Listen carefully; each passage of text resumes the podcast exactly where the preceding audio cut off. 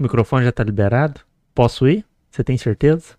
Então tá bom. Oi, gente, como é que vocês estão? Estamos aqui segunda-feira, mais uma vez, sete e meia da noite, para falar de um tema é, que eu vou contar daqui a pouco. Mentira, quem vai contar é o Marcelo. Vocês sabem previamente quem são nossos convidados. Hoje é Dose Duplo Podcast. Então, mas o Marcelo, como de costume, é, vai apresentar elas. Por que, que eu tô falando isso tudo? Quem está assistindo a gente pela primeira vez, é, eu estou apresentando como é que funciona a paróquia. Então, nesse caso, é, eu peço para você, como de costume, se inscrever no canal, porque tem mais de 470 vídeos disponíveis sobre temas variados. Tem chat GTP, harmonização facial, treinamento de cachorro. Ah, e falando em treinamento de cachorro, eu vou agradecer ao Marco, é, adestrador, que fez um episódio com a gente que foi através dele que a gente conheceu as meninas. Então já fica o meu agradecimento aqui para você, Marco, e da próxima vez volto para a gente continuar falando de adestramento dos animais. Beleza? O outro aviso que eu queria dar é em relação ao nosso patrocinador, o Paulo Nedger, que fica passando propaganda aqui na TV. É ele que é responsável por uma variedade de tipos de consórcio, inclusive eu vivo repetindo que foi que me surpreendeu muito. Existe consórcio até para cirurgia plástica. Então, se você olha para o espelho e não gosta do que vê, vê um desastre, o espelho trinca, sua oportunidade é de melhorar tudo isso e não gastar mais dinheiro com o espelho tá aí, beleza? É, eu esqueci de alguma coisa? Curtir, comentar, curtir, curtir, com, curtir, comentar, compartilhar. Isso tudo todo mundo fala em todos os vídeos. É, eu sei que é exaustivo. E se inscrever, né? Não, esse eu falei. Falou? Esse eu falei, foi o primeiro que eu falei. Ah, então tá. É, e, e, como eu disse, o canal tem vídeo pra caramba. É, essa semana, inclusive, tá saindo mais quatro cortes. Um é do episódio, se não me engano, da Dani Faria, o outro é da Daniela Dominichelli, um do João Benedito, que é cientista da computação, também veio falando aqui. Você conhece ele? Conheço, é o professor. É, teu professor? Sim. Ele veio falar aqui com a gente. Bastidores conversa aqui, viu, gente? Mas enfim, é, vocês já me ouviram muito. Eu agradeço muito a paciência e Marcelo é contigo. Maravilha. Boa noite, Ciro. Boa noite, Fagner. Boa noite, Enio, que está nos prestigiando ali também. Comentou sobre o João Benedito, que é um grande professor, entendedor muito sobre esses temas relacionados à informática, internet de modo geral. Hoje nós estamos aqui com duas pessoas que vão conversar conosco sobre um tema variado que é muito importante, muito importante mesmo, mas eu vou falar para vocês daqui a pouquinho. Primeiro eu vou apresentá-las. Nós estamos aqui com a Maísa Carvalho. Ela é nutricionista, especialista em nutrição esportiva e da saúde da mulher. Boa noite. Boa noite. Estamos aqui também com a Elizabeth. Barbon. Barbon.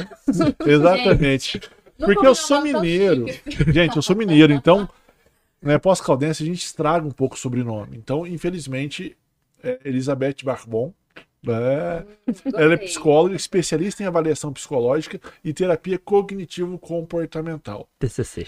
Boa noite para vocês. É um Boa. prazer recebê-las e saibam que a partir de agora esta casa é de vocês também. Sempre Muito que tiverem obrigada. um tempinho, a disponibilidade, fala que a gente volta a bater um papo sobre tudo que a gente puder. Beleza? Boa noite. Boa noite. Primeiramente, Boa noite. agradecer né, o convite e, mais uma vez, deixar aqui que a nossa felicidade estar participando hoje, poder conversar, bater esse papo com vocês, que é, vai ser incrível, tenho certeza. E não convida muito, porque a gente está aqui, é. se bobear todo tempo.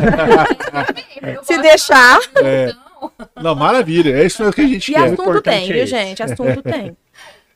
Não, maravilha. Ciro. Pode começar. Pode começar? Pode. Maísa e Elizabeth, a gente gosta de ter um breve histórico da, da vida de cada uma das pessoas. Então, vocês comentam um pouquinho da trajetória de vocês pra gente? Como começou, por que nutrição, por que psicologia? Hum, legal. Vou começar a falar um pouquinho de mim, assim, acho que muitas, quem me conhece aqui, tanto pelas redes sociais ou já foi no consultório, minha história com a nutrição começou como a nutrição me escolheu. Eu sou uma ex-gorda, né? Não tô falando gorda no sentido pejorativo, mas é, é, é o nome mesmo, é a palavra, é como a gente se refere. E eu mudei meu estilo de vida, mudei o meu corpo, mudei a minha mente somente com, com a coisa simples, com básico, alimentação e a, a atividade física. Na época eu fazia uma outra, uma outra faculdade, eu fazia comunicação social e assim, eu decidi dar água pro vinho. Falei, é isso que eu quero fazer pro resto da minha vida. Se deu certo para mim, eu acho que eu consigo ajudar outras pessoas também. É, então, a partir daí, eu tive uma fase muito. Eu sou formada há muito tempo, né? Já são 12 anos aí na, na, de carreira. E eu passei por várias fases da nutrição, eu peguei muitas fases da nutrição. E como profissional e como, e como uma pessoa que também lutou para poder ter esse processo de emagrecimento, é, eu comecei a ter um, um outro olhar para o processo. Eu já tive, já tive a fase de querer coisas muito rápidas, muito imediatas, já tive a fase de exclusão de alimentos, é, já tive uma fase assim de prescrição mais ou menos moldada, né? E hoje em dia eu vejo que que não é isso que, que resolve. Hoje em dia nada deu né? certo disso, né? Nada, nada. Isso, isso foram todos testes em mim, porque pra, na, no, no, No no- na hora de atuar, mesmo a gente vai sempre no, no que é ciência, naquilo que realmente está sendo estudado, naquilo que é confiança, para nos E garantir. na própria individualização do ser, né? Sim, do não que, que tem ele como. necessita, do que ela necessita. E me especializei em nutrição esportiva, que é uma área que eu gosto muito, e atualmente em saúde da mulher. Né, Uhum. que também eu senti uma necessidade, porque o meu público é basicamente feminino, mesmo que eu atenda muitos homens que estão voltados para a área do esporte, mas quem procura principalmente a nutrição, quem dá o primeiro passo, né, assim, com relação a esse processo de mudança, são as mulheres. Então, é, essa é mais ou menos a minha história, né? Não, maravilha. E você, Elizabeth? Vamos Por lá, onde tudo então, começou? Por onde tudo começou? Começou em Tambaú, numa cidade pequenininha, não sei se vocês conhecem lá. Já ouvi Só falar, de não nome. conheço. É uma cidade que o padre tá quase virando santo, então vamos torcer pra isso acontecer. É mesmo? Sim. Ele, ele foi nomeado beato agora e falta alguns procedimentos pra ele é, ser santificado. Eu acho que fala assim que eu não sou tão religiosa, mas a cidade é uma referência, né? Ele é uma referência lá. E ninguém entendeu quando eu escolhi psicologia, porque assim, pensa bem, numa cidade praticamente uma zona rural muito maior do que o município em si, né? Então, assim, quando eu falei, mãe, quero fazer psicologia, ela falou assim, minha filha, que que é isso? Você vai morrer de fome. Vai- exatamente. Todo mundo você vai vender miçanga na praia, não faz isso. Filha, vai pra direito, qualquer outra coisa. Falei, mãe, eu quero psicologia. Mas de onde você tirou? Você nunca foi no psicólogo, nem sabe o que que é. Falei, mãe, não sei. Quero psicologia e ponto. Aí comecei a estudar e tudo mais ali. Aí chegou no terceiro ano do ensino médio, ainda tava firme com a ideia. Porque eu fui desde pequena, tipo uns 10 anos assim, eu falando que eu queria, mas não sabia nem direito o que que era. E minha mãe falou assim: agora, pra onde você vai? Eu falei assim: vou fazer psicologia. Mãe, É sério? Eu falei: é sério. E ela falou assim pra mim: pra onde você vai? Eu falei assim: tem Ribeirão Preto, a opção que seria próxima à minha cidade, posso de Cato? Eu falei: posso. Mas por que lá? Eu falei: não sei, vou pra lá.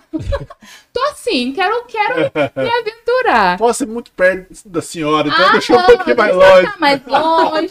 Mentira. Eu dividi o quarto com mais duas irmãs, eu queria ter um quarto sozinha. Eu falei, eu mereço. e aí vim pra cá. Assim, é um curso que sempre me identifiquei, porque eu sempre gostei de cuidar do outro, de poder ajudar a outra pessoa.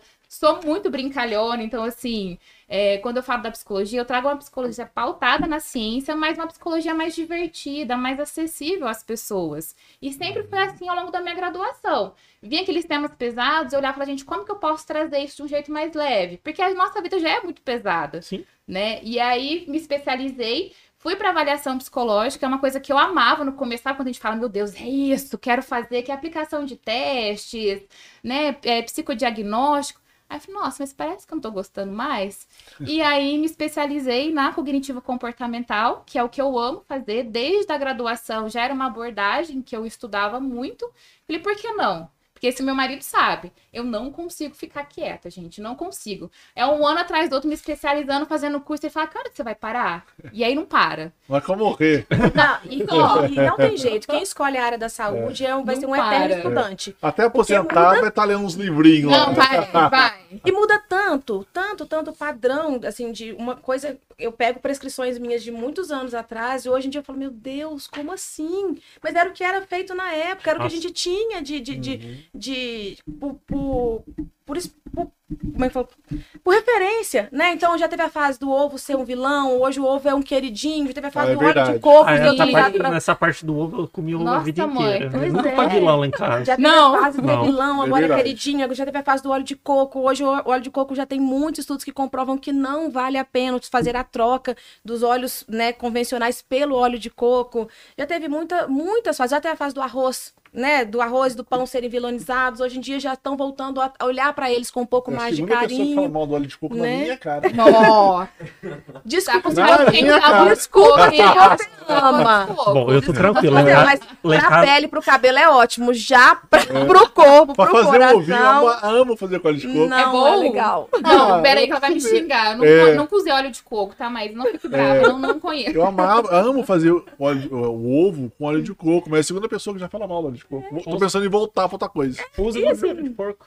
Igual um não é vantagem. Eu, eu É venho de lá pra cá, gosto. eu trago já a gordura de. a banha, né? Do porco caipira. Se Mesma vocês coisa, quiserem, faço a mesma coisa lá em É. casa. é bom. Bom E isso demais. é uma Quer dizer, questão. é bom, Maísa? Isso é uma questão que a gente tem que observar, que é a quantidade. É, Né? Assim, não existe alimento ru- 100% Boa. ruim e nem alimento 100% bom, sem fora de contexto, sem se a gente pensar na quantidade, quantas só vezes manteiga, você... né? É, Manteiga é 100% ruim, né? Nem sempre. Manteiga não, margarina. Nem sempre. Margarina. Nem margarina? Nem, nem sempre. A, Pão, indú- tá um bolo. isso? a indústria alimentícia, ela evoluiu muito. Então, hoje em dia, o que a gente vê de muitas informações são informações sensacionalistas.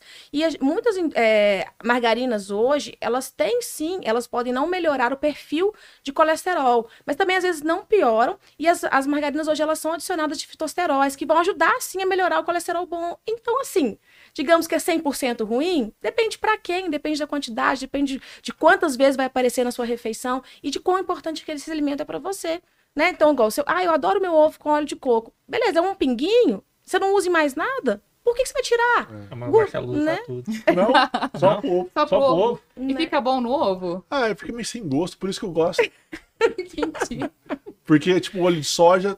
Ah, é o vilão, aí você tira. nada. Aí eu coloquei óleo de coco, também não dá gosto. Banho eu acho que dá um pouco de gosto. Então, É. fui fazer uma vez, só um pequeno adendo, fui fazer pipoca com banho de porco. Eu tava numa época de banho de porco. Sim. Banho de porco vai salvar o mundo. É bom. Lá. Aí eu fiz pipoca, mas ficou com gosto. Falei, putz, eu amo pipoca. Falei, ó, Ó, É igual, por exemplo, o ó, azeite. pipoca vai fazer com óleo mesmo. Se morrer, morri. O feliz. azeite, ele é, ele é a melhor gordura para Brincadeira, utilizar. Mas vamos supor, tem coisas que não combinam. Vou fazer um bolo com azeite? É. Não Não, não combina. a ver. Aí é manteiga, é margarina, é óleo, vai fazer. Ou, ou então não vai usar o óleo de coco, vai usar outras fontes É. de gordura que não o azeite, porque não combina. Né? Então tudo depende de quantidade, do contexto, da frequência. Pra gente, porque a gente tem muito essa mania de colocar alimentos como muito bons e alimentos como muito ruins. E, Como se, se o muito bom você pode comer mil vezes por À dia. vontade, você não precisa se E controlar. E o muito tem um- ruim você tem que tirar da vida. Né? E até essa questão de ser muito ruim, uma, uma das coisas que eu falo muito, converso com a Maísa também, quem meus pacientes sabem disso, é essa, essa questão do exagero, né? Ou olhar a dieta como muito ruim, essa coisa mais pejorativa, do tipo, ai, não, não é pra mim, ou nossa, vou ter que fazer vários sacrifícios. Eu acho que o que a Maísa traz é a questão do equilíbrio, Uhum. né? Porque muitas pessoas falam, ai, muito bom, mas muito bom é o quê pra essa É. pessoa, Sim. né? E outra, as pessoas têm medo do nutricionista. Até a- hoje mudou um pouco isso, mas até pouco tempo atrás as pessoas tinham medo de vir ao nutricionista, porque o nutricionista ele era um, pro- um profissional emagrecedor. Uhum. Ninguém olhava É, o nutricionista é num outro contexto, assim, de, de, de prevenção, de autocuidado, de modificação de hábitos, né, de, de controle de patologias. Não, as pessoas só olhavam o nutricionista como emagrecedor. Então as pessoas falam, quem tá precisando emagrecer vai ao nutricionista, quem não tá precisando emagrecer não, Não precisa, precisa. ir, não precisa de, da nutrição. E as pessoas começaram a criar uma cultura muito negativa em, em, em prol daquele profissional, né? Então a gente, as pessoas quando entram às vezes na sala, assim, quando você trabalha com, com, com um público mais aberto, as pessoas já não querem, já não querem. Ah, mas você vai tirar meu pão? Ah, mas você vai tirar meu café com açúcar? Ah, mas tal coisa eu não limitantes ali, consigo. né? Já são crenças limitantes, que é justamente o que a gente tem a trabalhar. Olha, é, não adianta você vir com coisas que você tá trazendo de fora, né? Vamos conversar, vamos se conhecer, vamos ver o que, que realmente, qual é a sua demanda. Tem coisas que realmente não tem como, porque as pessoas querem ter o prazer, né? Querem ter o direito, mas elas não querem ter o dever. Uhum. Porque a gente às vezes se vira para poder colocar, para poder preservar o prazer daquela pessoa ali, mas ela também não quer fazer nada em favor da saúde dela. É um milagre. Nada, ela não quer fazer É. nada em favor do- do- da saúde dela. É. Isso foi uma das coisas também que fez a gente se juntar. Nós dividimos o mesmo Aí isso que eu ia espaço. falar, onde que vocês se conheceram? Nós Então, dividimos é, o mesmo A gente espaço. conheceu, a gente começou com uma clínica aqui na Rua Mato Grosso, do ladinho. E aí a gente foi se encontrando. Eu fui Ah, pro pra cada um não te Não, não, Não, não cada um conhecia. história. A gente- é, aí eu- comecei numa clínica aqui, e aí abriu uma vaga numa sala, a Maísa, né, a gente foi abençoado com ela lá. e a gente começou sempre a trocar uma ideia no corredor, tipo, Maísa, olha, não sei o que, tu percebe um paciente com anorexia ou tal coisa, e não, não, não, eu vou te encaminhar. E aí a gente vendo que a urgência na clínica, pelo menos pra mim, tava aumentando muito, né? As pessoas cada vez mais buscando esse emagrecimento ou não se sentindo bem com elas mesmas, com a parte da autoestima. E quando a gente ia verificar, elas estavam descontentes com, a- com, com o corpo, né? E, e elas não tinham noção de quanto aquilo afetava, até mesmo na vida amorosa delas. Aí eu fico desconfortável, com vergonha de pôr uma roupa ou de usar uma lingerie mais sexy ali pro meu marido, alguma coisa assim. E eu falei, gente, por que não? É uma coisa que tá aparecendo muito. Eu falei, Maísa, né? A gente foi conversando ali e foi surgindo essa ideia de montar algo mesmo voltado para desmistificar essas crenças limitantes e ela entrar com a parte da nutrição, E né? É, eu queria entrar nesse, nesse assunto de modo geral, até para as Claro. duas. É, vocês acreditam que a rede social, de modo geral, as redes sociais e a própria TV, cinema, cria esse estereótipo de uma mulher perfeita, maravilhosa e inigualável, e aí a mulher comum Sim. percebe que há um hiato entre elas, Vídeo e isso. Além de- gera um problema grande. Eu acho que elas não percebem o hiato. Elas só olham a parte estética, falam quero ter, mas não sabem o que aquela pessoa tá fazendo e como ela tá E fazendo. às ela vezes a pessoa nem tá fazendo quer. totalmente, muitas vezes é um E- Photoshop. Na né? Verdade, elas Né? consomem aquilo ali, porque elas desejam, passam a desejar não só a estética, elas passam a desejar a vida. A vida da né? pessoa. Então elas consomem muito aquele conteúdo. E aí você pode olhar, assim, principalmente mulheres, a maior, o maior é, segmento do Instagram, emagrecimento, mundo fitness, atividade física, mesmo para as mulheres que não vão nem, não pisam nem na academia. Nunca fizeram uma caminhada, mas é justamente o que elas mais consomem, nem que seja para criticar. Uhum. Ah, mas é fácil. Com, com a Uhum. vida que ela tem, é fácil. Com todo mundo preparando para ela, é fácil. Porque elas, às vezes, não têm essa força de vontade de dar o primeiro primeiro passo. E isso gera uma ansiedade tão grande por parte, da, né, digamos assim, da sociedade comum. Por que, que, por que, que os produtos que são vendidos hoje são basicamente para as mulheres, os produtos milagrosos? Cinta modeladora, gel redutor, é, gominha que faz crescer cabelo, porque as pessoas querem um milagre, não querem pagar o preço e preferem pagar o preço financeiro. Sim. Né? Elas preferem investir porque elas, Consigo elas comer colocam isso e emagrecer 30 quilos? Né? consigo. é, consigo ótimo, então é isso que eu vou E não fazer. sabe o, o- quais são os prejuízos a longo prazo daquela decisão dela impulsiva, né? Isso é uma das coisas assim que, que é uma característica feminina, né, Elisa? Tipo, Sim. três coisas que a gente identifica muito da característica feminina: impulsividade. Né? Mulher quer, quer pra ontem. Quantas pessoas eu recebo às vezes no consultório? Você tem horário pra mim amanhã? Porque se ela, se ela parar, pa- parar pra pensar dois minutos, ela desiste. Acaba desistindo. Na nutrição é assim, ela Ou desiste. é uma angústia tão grande quando chegou esse momento de ruptura, ela quer pra ontem. Quer pra né? ontem. Aham. Ela, quer, ela quer alguém que ajude ela a sair desse, desse fundo do poço, assim, o mais rápido possível. Impulsividade é uma questão muito comum entre as mulheres. Então, as mulheres são as- uma das pessoas que mais fazem compras, são as pessoas que mais consomem as- os produtos da internet. Né? A maioria das coisas é voltada para o público feminino. Né? As mulheres têm muita questão do autocuidado, de, do autocuidado, não, do cuidado. Né? Então, Praticar mulheres O ato de cuidar, o ato né? de cuidar, tanto delas, quando elas querem, e quanto do outro. Uhum. Né? Então, assim, com tudo que fala que é ah, pro cabelo crescer, faça isso. Então, ela entende que ela tem, para ela ter um cabelo maravilhoso, ela tem que fazer um cuidado. A mulher, ela tem esse, essa questão. E a mulher também tem um outro lado, que é, de repente, também. É, é a constância, mas não constância. Por exemplo, o homem, quando ele quer uma coisa, ele, vamos supor, você fala assim, não, não quero emagrecer. Não, a nutricionista falou que eu não posso tomar café com açúcar. Ele simplesmente para de tomar café com açúcar. Não sabe por quanto tempo vai durar aquilo, mas ele para. Não pode, não pode. Ele não fica pensando em variação, ele não, não quer saber se ele vai enjoar, se ele não vai. Ele come eu todo dia a mesma leite coisa. Né? Ele, ele faz. Acho é a que mulher. os homens são mais felizes que as mulheres. Olha, olha, mas mais que os homens. Ó, isso aí é o Ciro que tá dizendo. É. Ela é, ó. A gente tirou, tirou as flores com facilidade. Mas o número de mulheres que vivem mais é maior. É então, maior. você é casado? Por causa Não. do cuidado. Não, ah, É, entendi. a mulher- que a isso- sua, isso- a sua parceira ou parceria ia ficar solteira por aí, viu? Mas as mulheres têm esse outro perfil também, né? de- Ou ela ia concordar, falar, realmente, você é muito feliz comigo e eu não sou com você. É verdade. Não, mas Tem, tem. Mas como consequência desse seu diagnóstico no seu consultório, você, você fala, comentava com você e você recomenda as pessoas então a saírem gente tem a das... questão sigilosa. Eu chegava mais, Maísa, olha, tô com uma questão que eu acho que é assim, assim. Ou, Maísa, eu tô percebendo uma demanda que aumentou pra caramba. E Não, depois... sim, eu- mas, Ah. por exemplo, lá deu pra perceber que ela constatou essa questão psicológica na área da nutrição, Sim, certo? certo. Então, de forma geral, você tinha uma cadeia de pacientes que levava pra você. Sim. Como consequência, e aí é por causa do estilo de vida, você recomendava os pacientes abandonarem a rede social? Porque senão você Oh. criava um ciclo que se retroalimenta. Não, calma aí. Abandonar eu acho que um, um termo meio pesado. Porque é, assim. sim, abandonar foi um termo pesado. Não, mas é, eu falo que o uso das redes sociais, a tecnologia, meu marido é cientista da computação, ele tá aí, é como a gente utiliza, o Sim. porquê que a gente utiliza. Se aquela pessoa utilizar a rede social única e exclusivamente para comparar pessoas, então vamos parar com esse comportamento.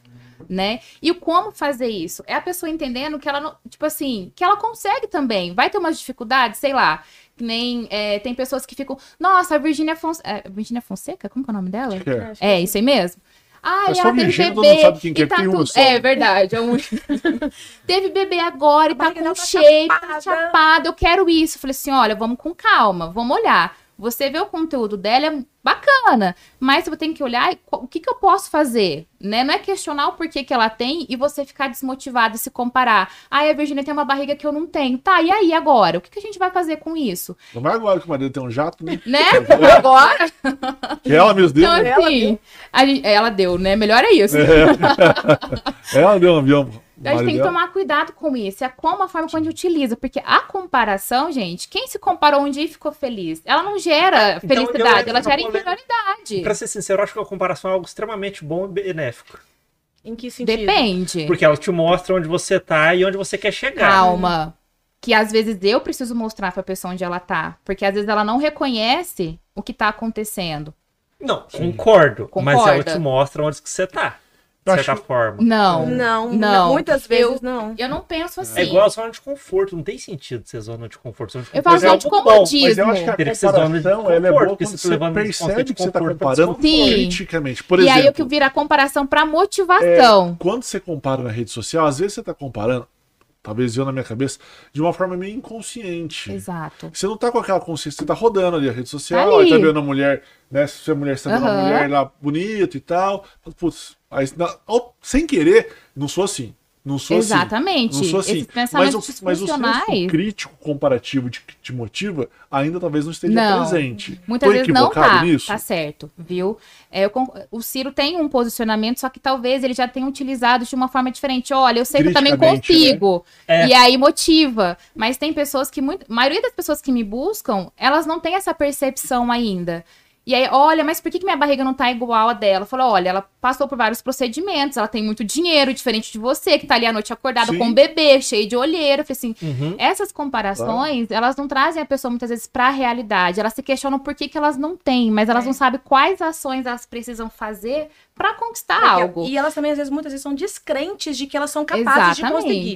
Isso tem muito, assim, muita gente. Pode ser uma relação, eu vou falar tóxica, mas não sei, às vezes não é nem tóxica. Às vezes é uma relação de criticidade do próprio marido. Sim, é a Né, do cultura. companheiro eu falo que o dela. próprio ambiente influencia. Então, é desde nem só da do marido, infância, da né? própria infância. Eu, falo- eu vou mais para trás Da ainda. sociedade, É. a, a cultura sobre a estética feminina, ela é muito cruel. Ela é muito cruel.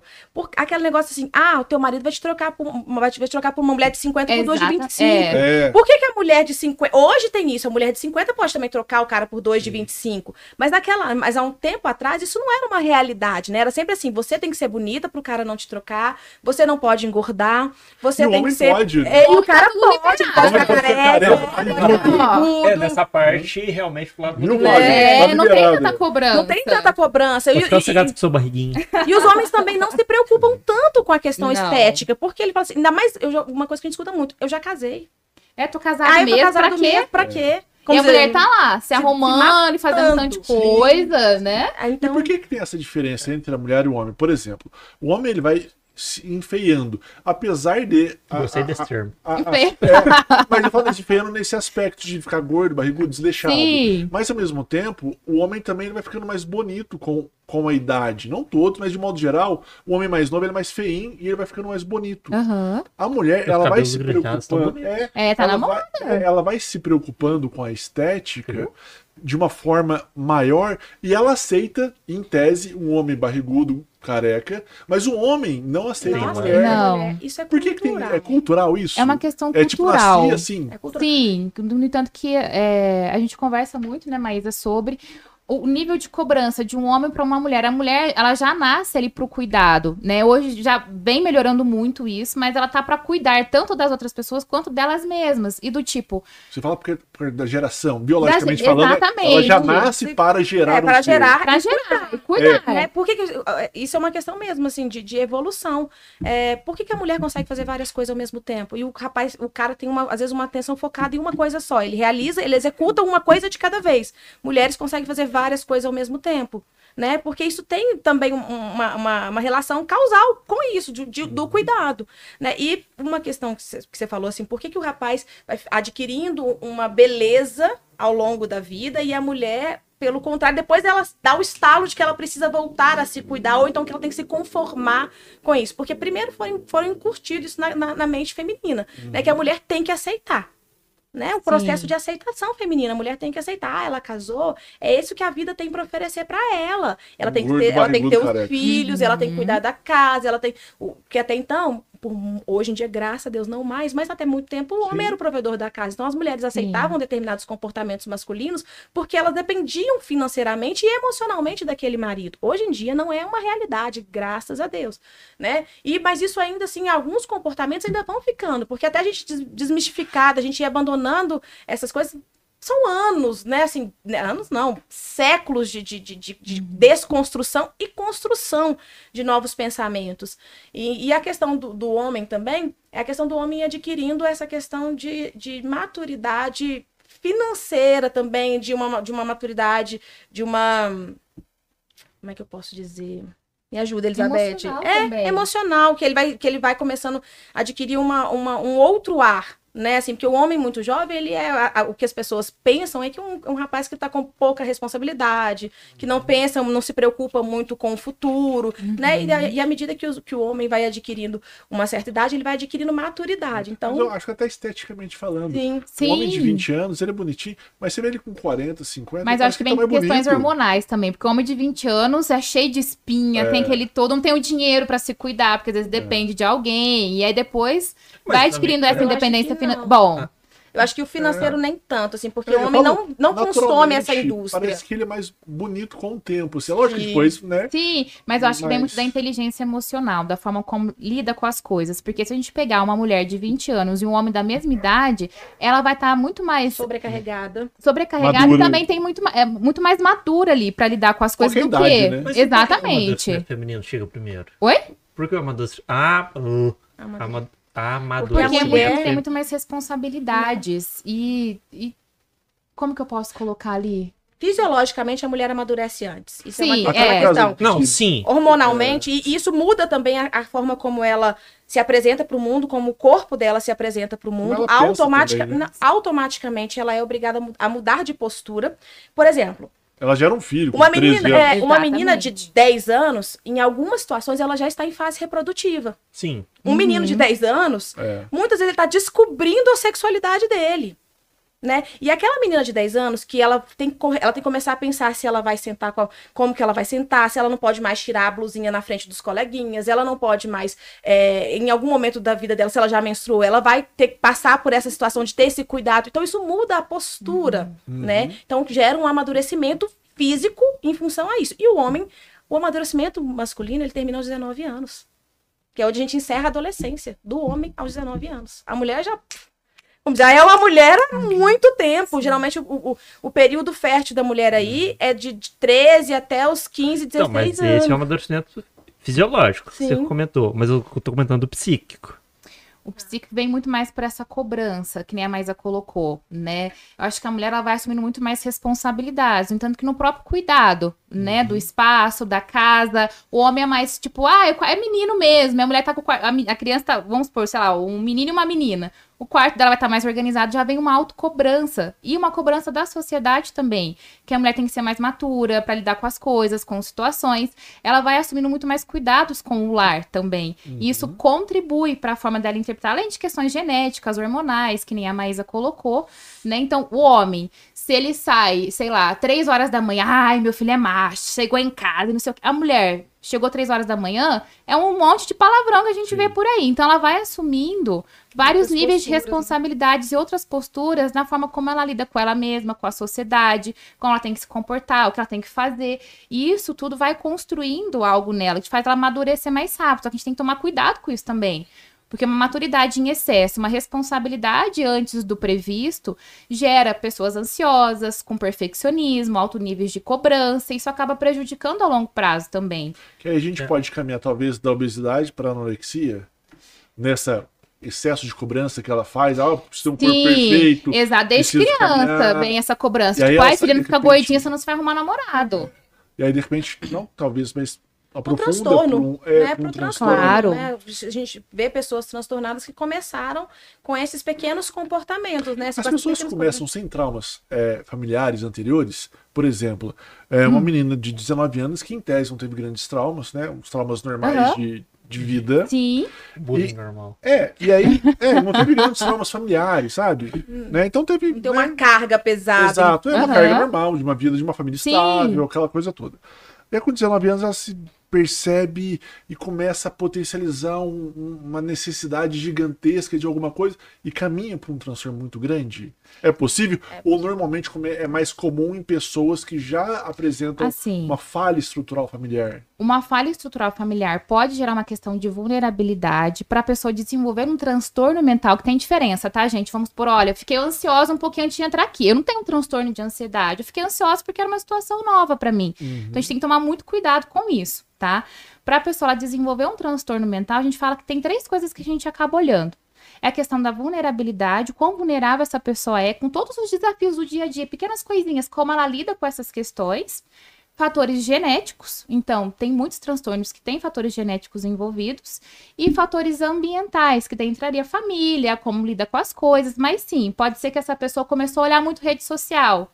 Fala, nossa, tô desconfortável com minha barriguinha. Viu outra pessoa, fala, nossa, putz, tem que emagrecer. Aquela minha amiga também Aquela minha ficou- amiga também ficou, pôs um silicone, eu fez tal coisa, por que, que eu não tô assim? E aí, não necessariamente por um histórico anterior, mas ela pode acabar desenvolvendo. E a gente tem que tomar cuidado e pegar nesse, nesse gancho exatamente, porque eu falo muito, eu prezo muito a promoção de saúde. A pessoa só busca, principalmente os homens, só quando o negócio tá muito sério. Que elas vão dar valor, que vão atrás de uma nutricionista, que vão no psicólogo, quando começa a paralisar a vida dela. Já viu que tá ali, tá meio desconfortável, não tá conseguindo lidar sozinha? Vai atrás, porque tem coisa que a gente lida sozinho, não precisa de ninguém. Mas tem outras que que é importante a gente buscar Sim. ajuda. O difícil é o ponto, né? É. A gente, até Entre eu consigo resolver sozinho e eu preciso de uma Exato. ajuda profissional. Exatamente. o Reconhecimento. É, é um, um- é uma virada de chave também, assim, de você falar assim, não, eu não, não dá mais, eu não tenho é, condição de resolver isso aqui sem que alguém me dê um direcionamento, Uhum. né? E muitas vezes as pessoas ainda resistem muito, elas percebem, mas resistem. Né?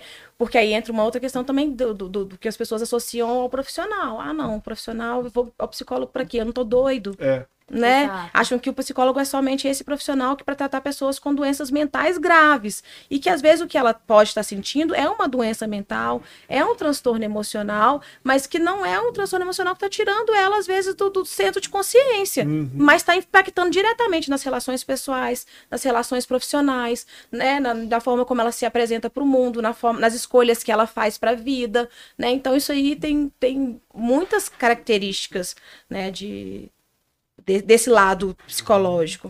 E assim, vou voltar um pouquinho à história no tempo Claro. para linkar a junção de vocês duas. Sim. Vocês fa- faziam essas conversas, né? Ó, eu preciso Aham. disso, preciso daquilo. Quando vocês começaram a perceber que um tema estava muito ligado ao Aí eu ia outro perguntar isso. e que assim, ó, e se a gente fizer alguma coisa juntas?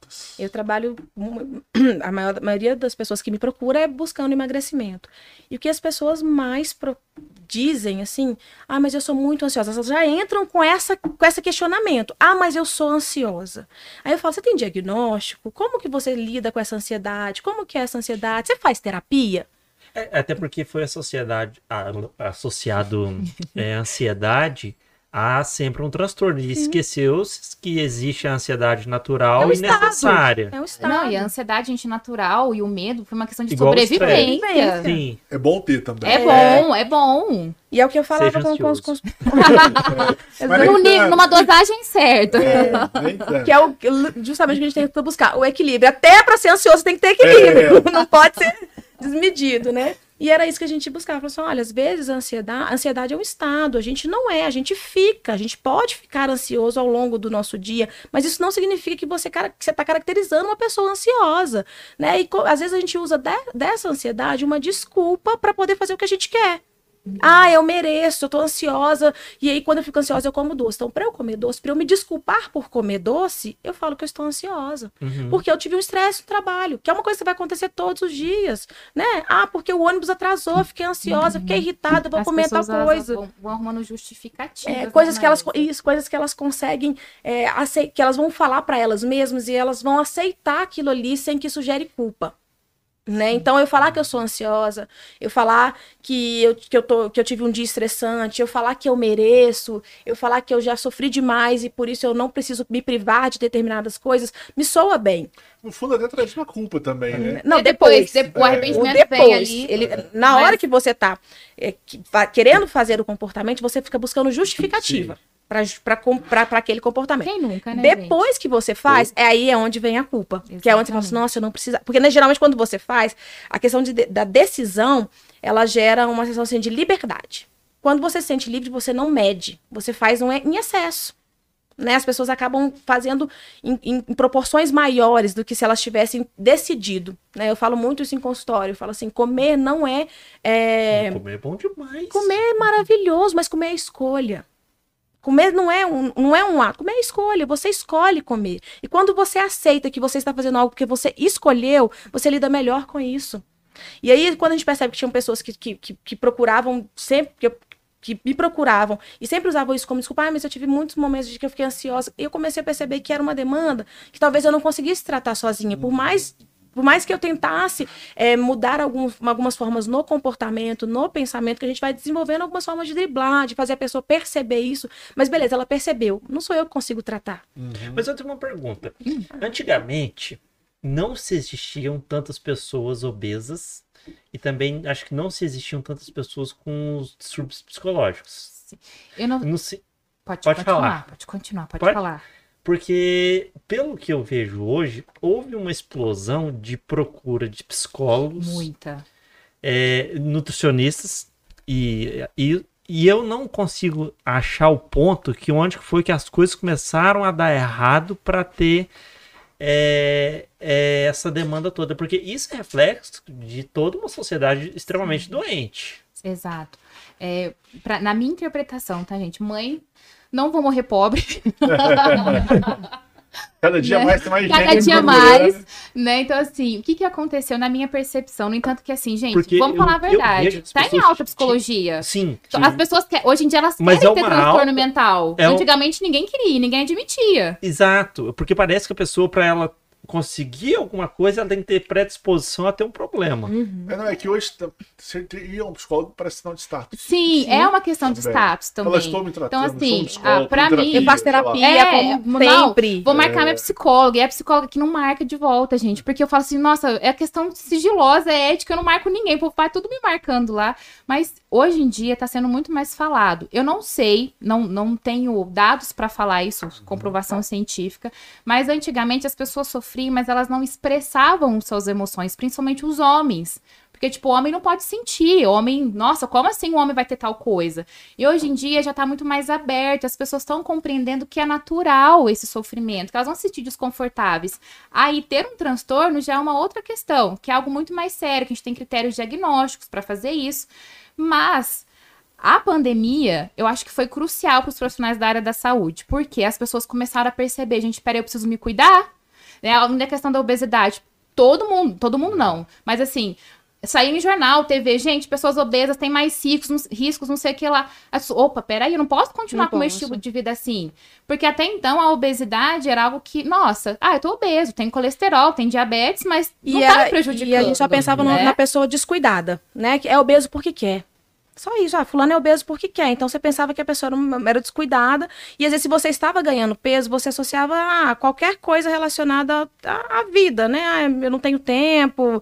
Enfim, na, na, na, na minha percepção, eu vejo que o ganho de peso ele começou muito atrás com a indústria alimentícia, né? Até, até vamos pensar em uns 40 anos atrás, não vou saber dizer exatamente, a gente não tinha tanto acesso a mercado, né? O mercado era, a gente comprava coisas a granel, a gente não tinha tantas coisas industrializadas. A indústria alimentícia, ela trouxe praticidade, né? Que era uma demanda da vida das pessoas mesmo. A mulher. Que Conservante. trouxe Isso, a a, e a mulher saiu pro mercado de trabalho, porque antigamente a mulher era responsável por, por, por cuidar dos filhos, por preparar a refeição. Ele tinha um equilíbrio maior. Tinha um na equilíbrio maior. Então, sim, aí, e justamente, e também por não ter tanto acesso, então a gente faz, comia o que era feito em casa, as coisas, as comidas mais naturais, né? A questão da educação também. é, Dentro de casa, para as crianças, a questão da- de falar, não, é, você vai comer determinadas coisas, porque é o que tem, né? As pessoas, hoje em dia, as crianças têm, têm o tal da comida para criança. Né, a bolacha recheada para criança, o suquinho industrializado é comida de criança, o danoninho é comida de criança.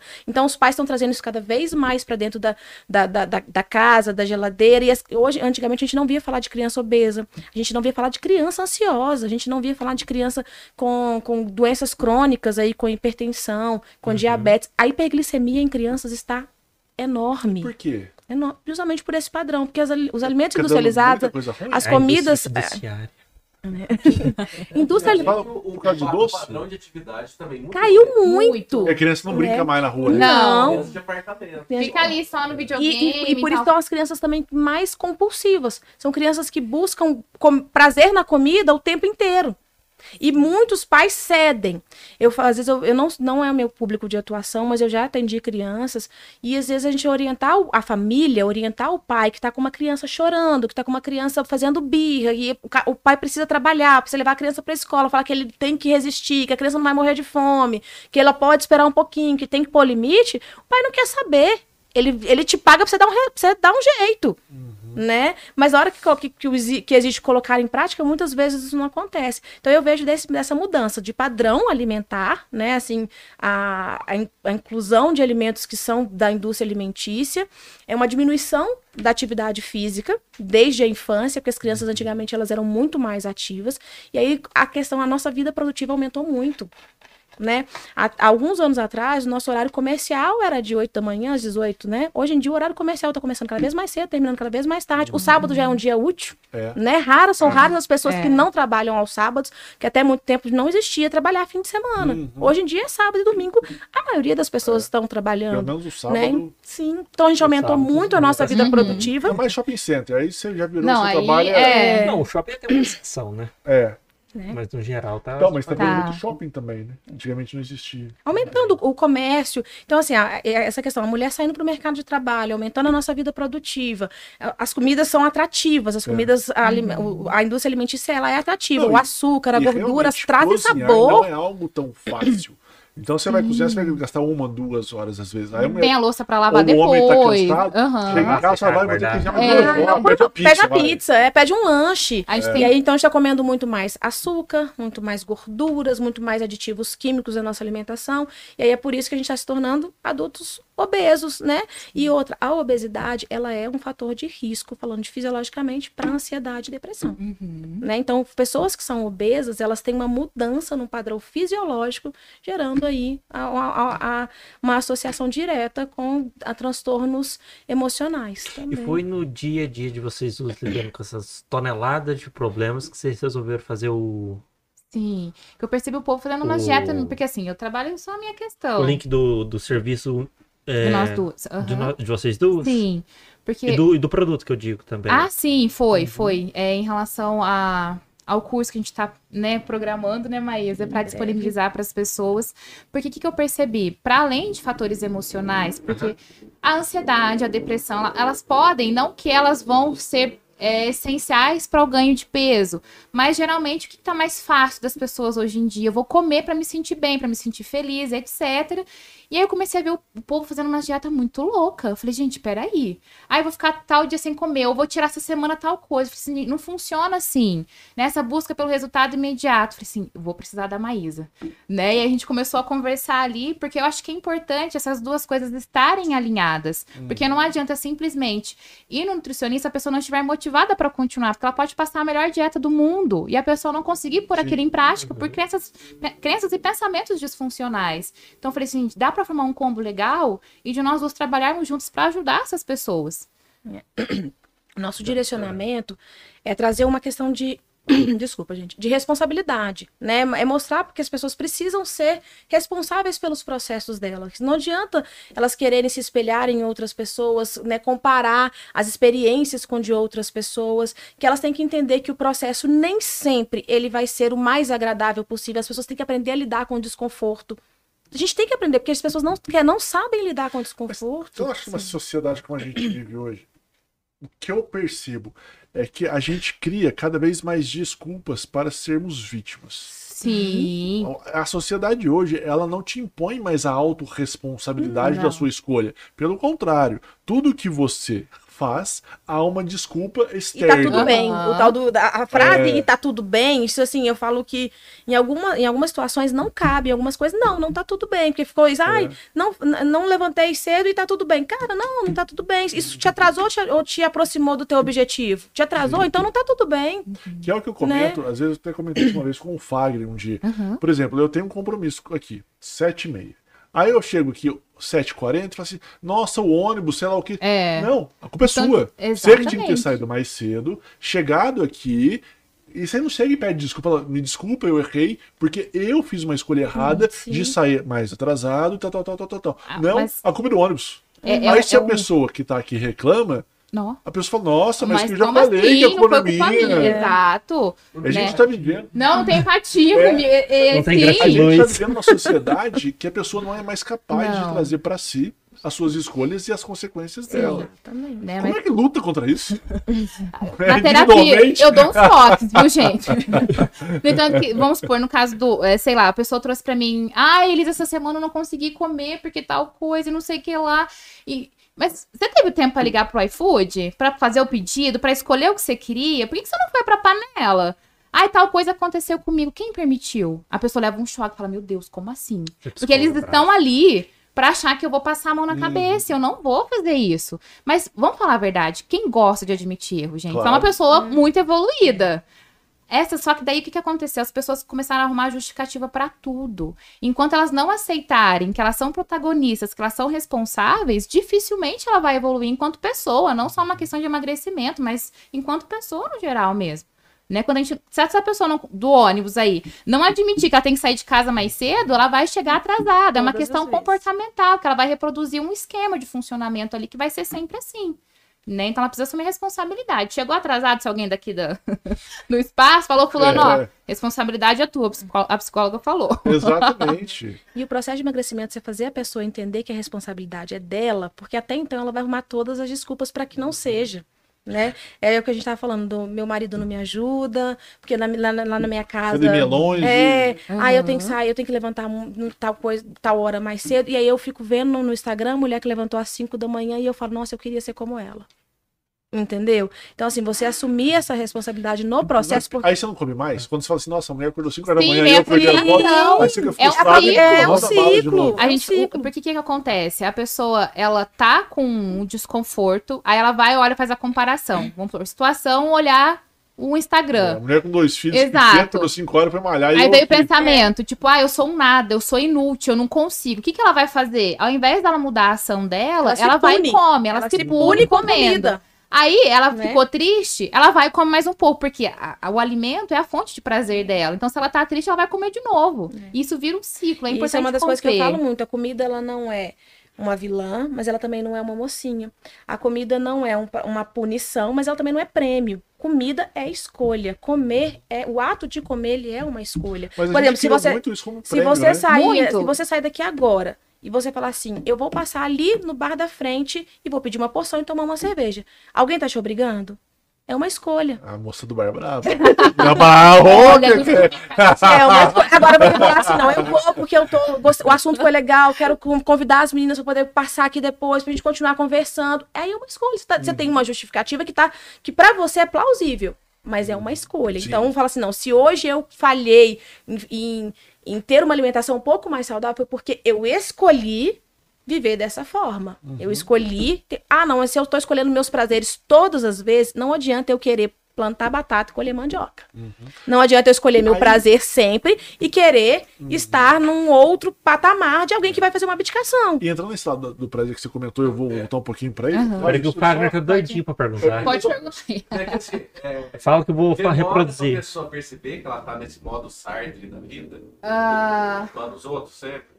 Assim, Ou, ou, ou é mais vocês mesmos que Não, fala modo Homer Simpson. Quando a Se a pessoa- culpa é da pessoa, ela põe quem ela quiser, que é mais fácil, modo Sartre. Muito muito filosófico. chique, né, É. gente? Que isso? É, O que que acontece? Elas já estão, na minha percepção, tá? Pode ser que de outros profissionais, da Maíra seja diferente, mas ela já tá desconfortável. Talvez ela não saiba com o quê. E aí ela, muitas vezes, na avaliação inicial, ela chega com uma demanda. Ah, eu tô com um problema no- com o marido. Aí eu vou investigar. Quando vê, sai um tanto de coisa que essa pessoa às vezes nem sabia. Nossa, tem essa questão mesmo, Elisa, que eu acabei de lembrar. Então, às vezes, tá consciente, aquela pessoa já trouxe pra consciência, às vezes a gente na conversa, numa avaliação inicial, ela traz, mas ela vai buscar por algum motivo. Muitas vezes fala, Isa, eu tô aqui, que eu tô desconfortável, não sabe nomear o que é. A, a, a sociedade, eu falo que ela é tão, tão injusta em relação às nossas emoções, que ela, ela priva tanta gente de sentir que as pessoas não sabem nem nomear muitas vezes o que ela tem. E aí, na conversa, que você vai conseguindo entender o que, que ela realmente precisa, para qual caminho direcionar, porque às vezes a gente não tem consciência. Às vezes a pessoa se senta ali, eu não consigo falar e só chora. E você pergunta, por que, que tá chorando? Já aconteceu com muita gente aqui. Não sei, só tô chorando. E às vezes é um acúmulo de tanta coisa que ela não sabe nem nomear o que, que é o certo. Né? Na nutrição, muitas vezes as pessoas não têm essa consciência. Elas vão realmente assim, preciso que você me ajude. Como tudo errado, mas eu falo, o que que é comer errado para você? Que que você faz que você acha que é errado?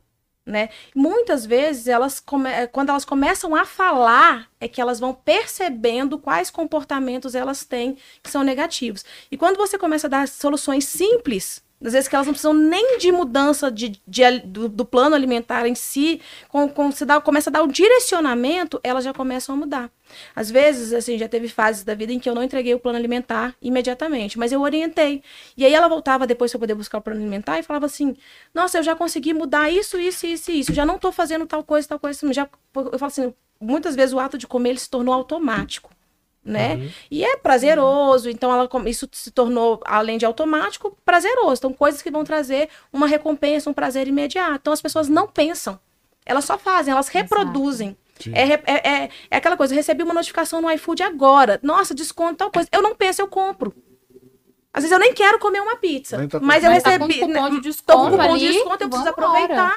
Não, vai não vou pagar imediatamente, vai chegar no meu cartão daqui Uhum. 30 dias, então eu vou comprar. Nossa, vou ganhar 5 aproveitar. reais de desconto. Sim. Você tá maluco? Eu vou perder É, esse que eu vou perder. Como assim? O negócio, Ah, né? boa, Melhor negócio é. do mundo. E aí, quando a gente vai falando, vai, vai mostrando, apontando algumas coisas assim, elas vão começar, elas vão, vão despertando. Sim, Nossa, mas é isso. são Nossa, gatilhos. é Sim. isso. É realmente, eu, eu faço isso mesmo. Realmente, eu não fiz tal coisa. Não, eu posso, eu posso ir treinar nesse horário, posso fazer. Aí elas vão começando a entender que elas mesmas fazem comportamentos sabotadores e que vão im- impedindo delas terem o sucesso que elas buscam. Que elas chegam assim. Muitas falam assim: eu preciso que você me emagreça. Eu falo, não. Eu vou te dar o caminho, mas quem vai chegar lá, quem vai caminhar é você. Então o curso faz essa abordagem. Exato, Antes traz os curso, dois links. Antes de falar desse curso, Claro. deixa eu só fazer um cortinho rapidinho. Prometo ser rápido. O Paulo mandou um boa noite. É, primeiro vou mandar uma boa noite pro Paulo, pro Paulo Neder. Pra quem não conhece, ele mexe muito com consórcio. Desculpa, que é só um, um breve ganchinho. E a- nessa época de juros altos, às vezes as pessoas querem financiar alguma coisa e tem, não tem o dinheiro ou tem parte do dinheiro. A alternativa de consórcio também é bem interessante. É, a quantidade de taxa de administração que se paga no consórcio, ela está muito baixa. Por exemplo, Ciro, um consórcio de 240 meses, 20 anos, às vezes você paga 15, 20% de taxa de administração no período todo. Enquanto o financiamento, às vezes, você vai pagar 8, 9, 10, 11 ao ano. Sim. Não que eu estou dizendo para você comprar ou fazer um investimento em consórcio ou financiamento. O que eu estou dizendo é, se vai fazer alguma coisa do gênero, você precisa obrigatoriamente, como tudo na sua vida, aprender, estudar. E o Paulo é uma pessoa muito conceituada, de tem mais de 30 anos no, No mercado. no mercado.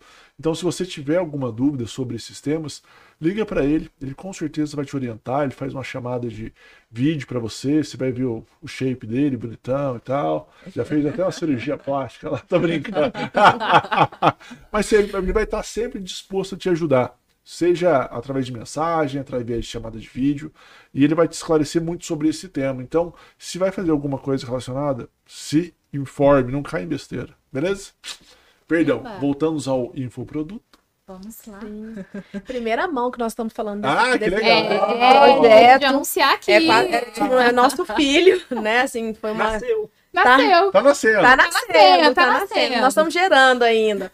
Mas Vocês já assim, fizeram ou estão em fase estamos de em fase de produção? produção, assim, de, Já. de, de acertos finais, assim, Sim. até a gente chegar no processo de lançamento. Aham. Mas ah, o nosso. A gente quer trazer um, um, um- um infoproduto que fale um pouquinho sobre construir seu império. Né? Se você associar o teu corpo ao teu império, você precisa ter domínio daquilo ali para algo dar certo.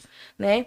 Então, esse, esse é o nosso objetivo, que você ato- a- é, que as pessoas que, que- adquirirem o nosso produto ganhem essa autonomia para dominar o ambiente interno e externo. E a partir daí ter sucesso naquilo que elas se propor a fazer. Muitas vezes a gente está falando aqui no, na- na- no quesito nutrição, a dificuldade das pessoas, a dor das pessoas é o emagrecimento. Né, principalmente, que é onde as pessoas maioria mais, é onde as pessoas veem mais dificuldade. E como profissional eu falo, emagrecer é fácil. Né? Difícil são as, as- os obstáculos que nós colocamos para isso. Né? Difícil você manter, você acha? Não. nem, não Não? acho que manter, né? O difícil é assim, quando você faz dieta, ou seja, o que, que é a dieta? É um- uma restrição, é uma estratégia que você faz para um fim determinado. Uhum. Então, quando você atinge o teu objetivo, às vezes você fica perdido. E agora? Cheguei aonde eu queria, e Volta agora? comer? Como é que eu vou... É, é, tem que eu- tomar cuidado eu vou- com isso. eu vou ter que trabalhar fazer- muita Uhul, motivação. vamos comemorar. Ê, Aí o que as pessoas comemoram o Mas- quê? Per- perdi um quilo. Aí eu posso comer, comendo. vou comer- É, vou pedir um, um lanche, hoje eu posso. Aí o que ela faz? Aí chega no- na outra semana, ela tem um parâmetro de comparação que é somente a balança, e aí ela vai ver que ela ganhou um quilo e meio com esse lanche que ela comeu. Aí ela vira e fala, nossa, mas eu sofri tanto e com, com um lanche eu ganhei um quilo e meio. Então ela, é um des- Big Mac. então. ela desmotiva. E- Big Mac aquele, Big, aquele Big Mac feito em 1999. Mas a pessoa tem que estar muito motivada É, pra ela continuar. desmotiva e muitas vezes ela não entende que o processo, né, na verdade, isso às vezes não foi uma- uma- um ganho de peso, que tem muitas coisas que envolve, tem muitos fatores envolvidos nisso aí. E que a vida permite alguns prazeres, mas a gente não pode viver destes prazeres. Sim, A gente não vive só de prazeres, não é só Não. nem questão alimentar, é tudo, gente. Tem que trabalhar, tem que fazer um monte de coisa, tem coisa que a gente faz por obrigação, né? Então, Sim. entender também, desmistificar isso em Grande relação à parte da parte nossa alimentar. vida é isso. Exato. Não, grande, grande parte é desprazer. É, as pessoas acham que mudar, que Pelo justamente excesso de responsabilidade. Exatamente. Eu já tenho tantos desprazeres, a comida é meu prazer, eu não quero abrir mão deste prazer. Então elas têm a ideia de que, a que mudar o hábito alimentar é sofrimento. E quando você mostra justamente o contrário, que mudar o hábito alimentar, alimentar é liberdade, é possibilidade, é você aumentar o teu leque de possibilidades para que você possa ter o seu prazer quando for necessário, quando for uma escolha. Aí a, a forma de dela pensar e se relacionar com essa escolha é que vai fazer diferença no processo. Eu acho que tem que falar também em relação à parte da privação. É... Por quê? Não é que ela não pode nunca mais comer tal coisa, ela aprender a como comer, né? O como ela pode gerenciar, ao invés de comer com as emoções, tipo, ai, tô ansiosa, vou comer, tô de TPM, vou comer, dela aprender quando ela está com fome, quando ela quer comer. Olha, quero comer, sei lá, um, um bolo.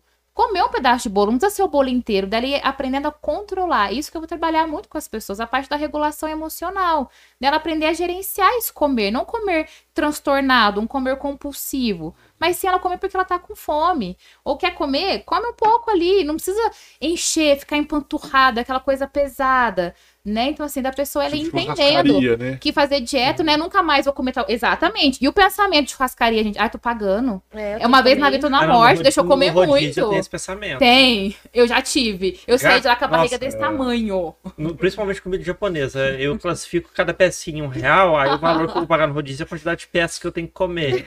Eu Isso é já um tive. pensamento que eu trabalho muito. Mas hoje eu sou o cara que fala assim, não, isso precisa lucrar também, porque senão vai fechar. É, então eu vou dar vou- lucro pra eles. Eu Mas não fui- muito lucro também não, entendeu? Só um pouquinho.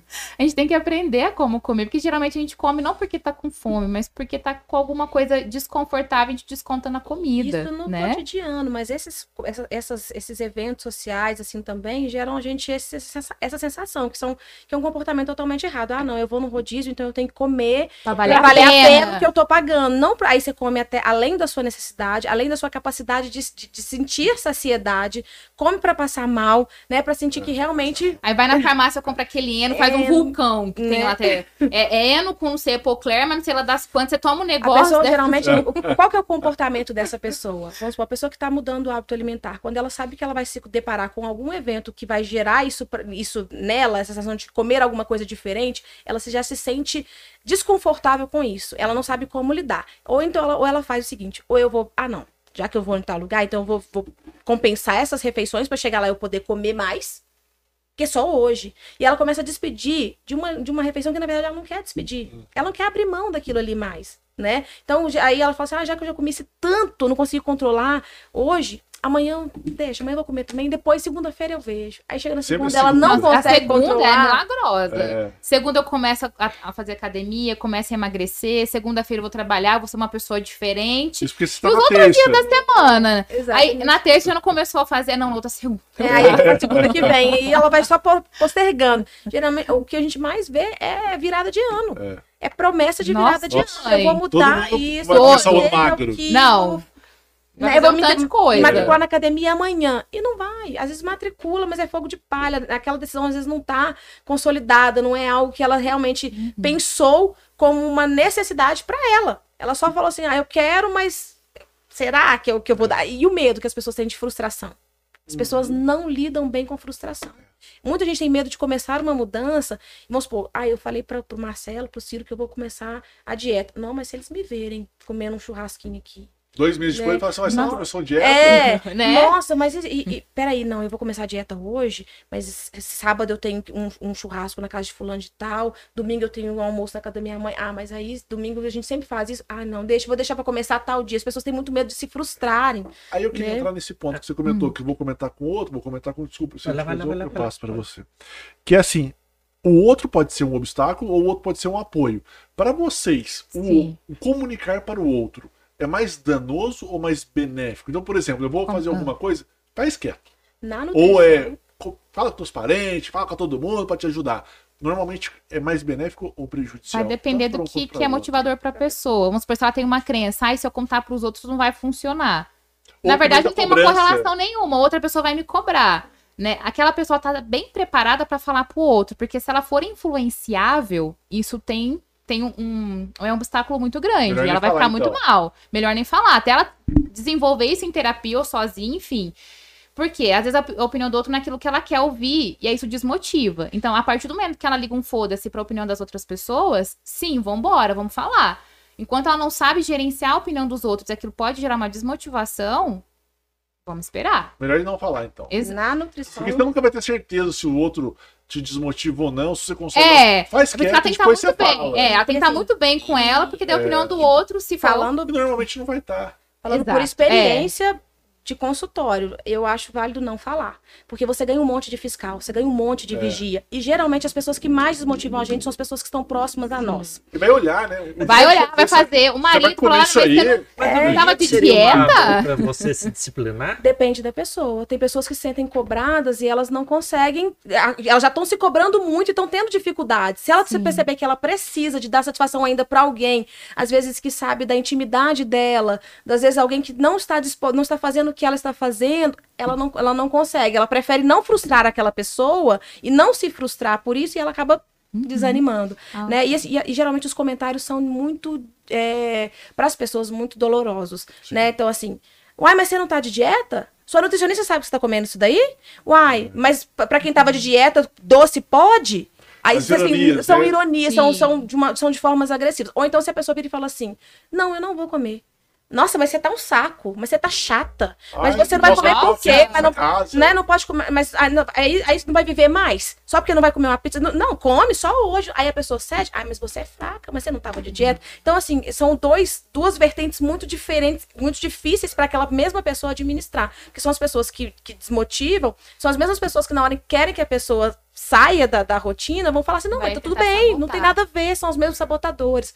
Então, no processo, eu falo assim, você já, como a gente tá falando que comida é uma escolha, você vai escolher o momento certo de comer. Ninguém precisa ficar te dizendo se você pode ou não pode comer. Se você decidiu, quer dizer que você tá, tá dizendo a você mesmo que você pode.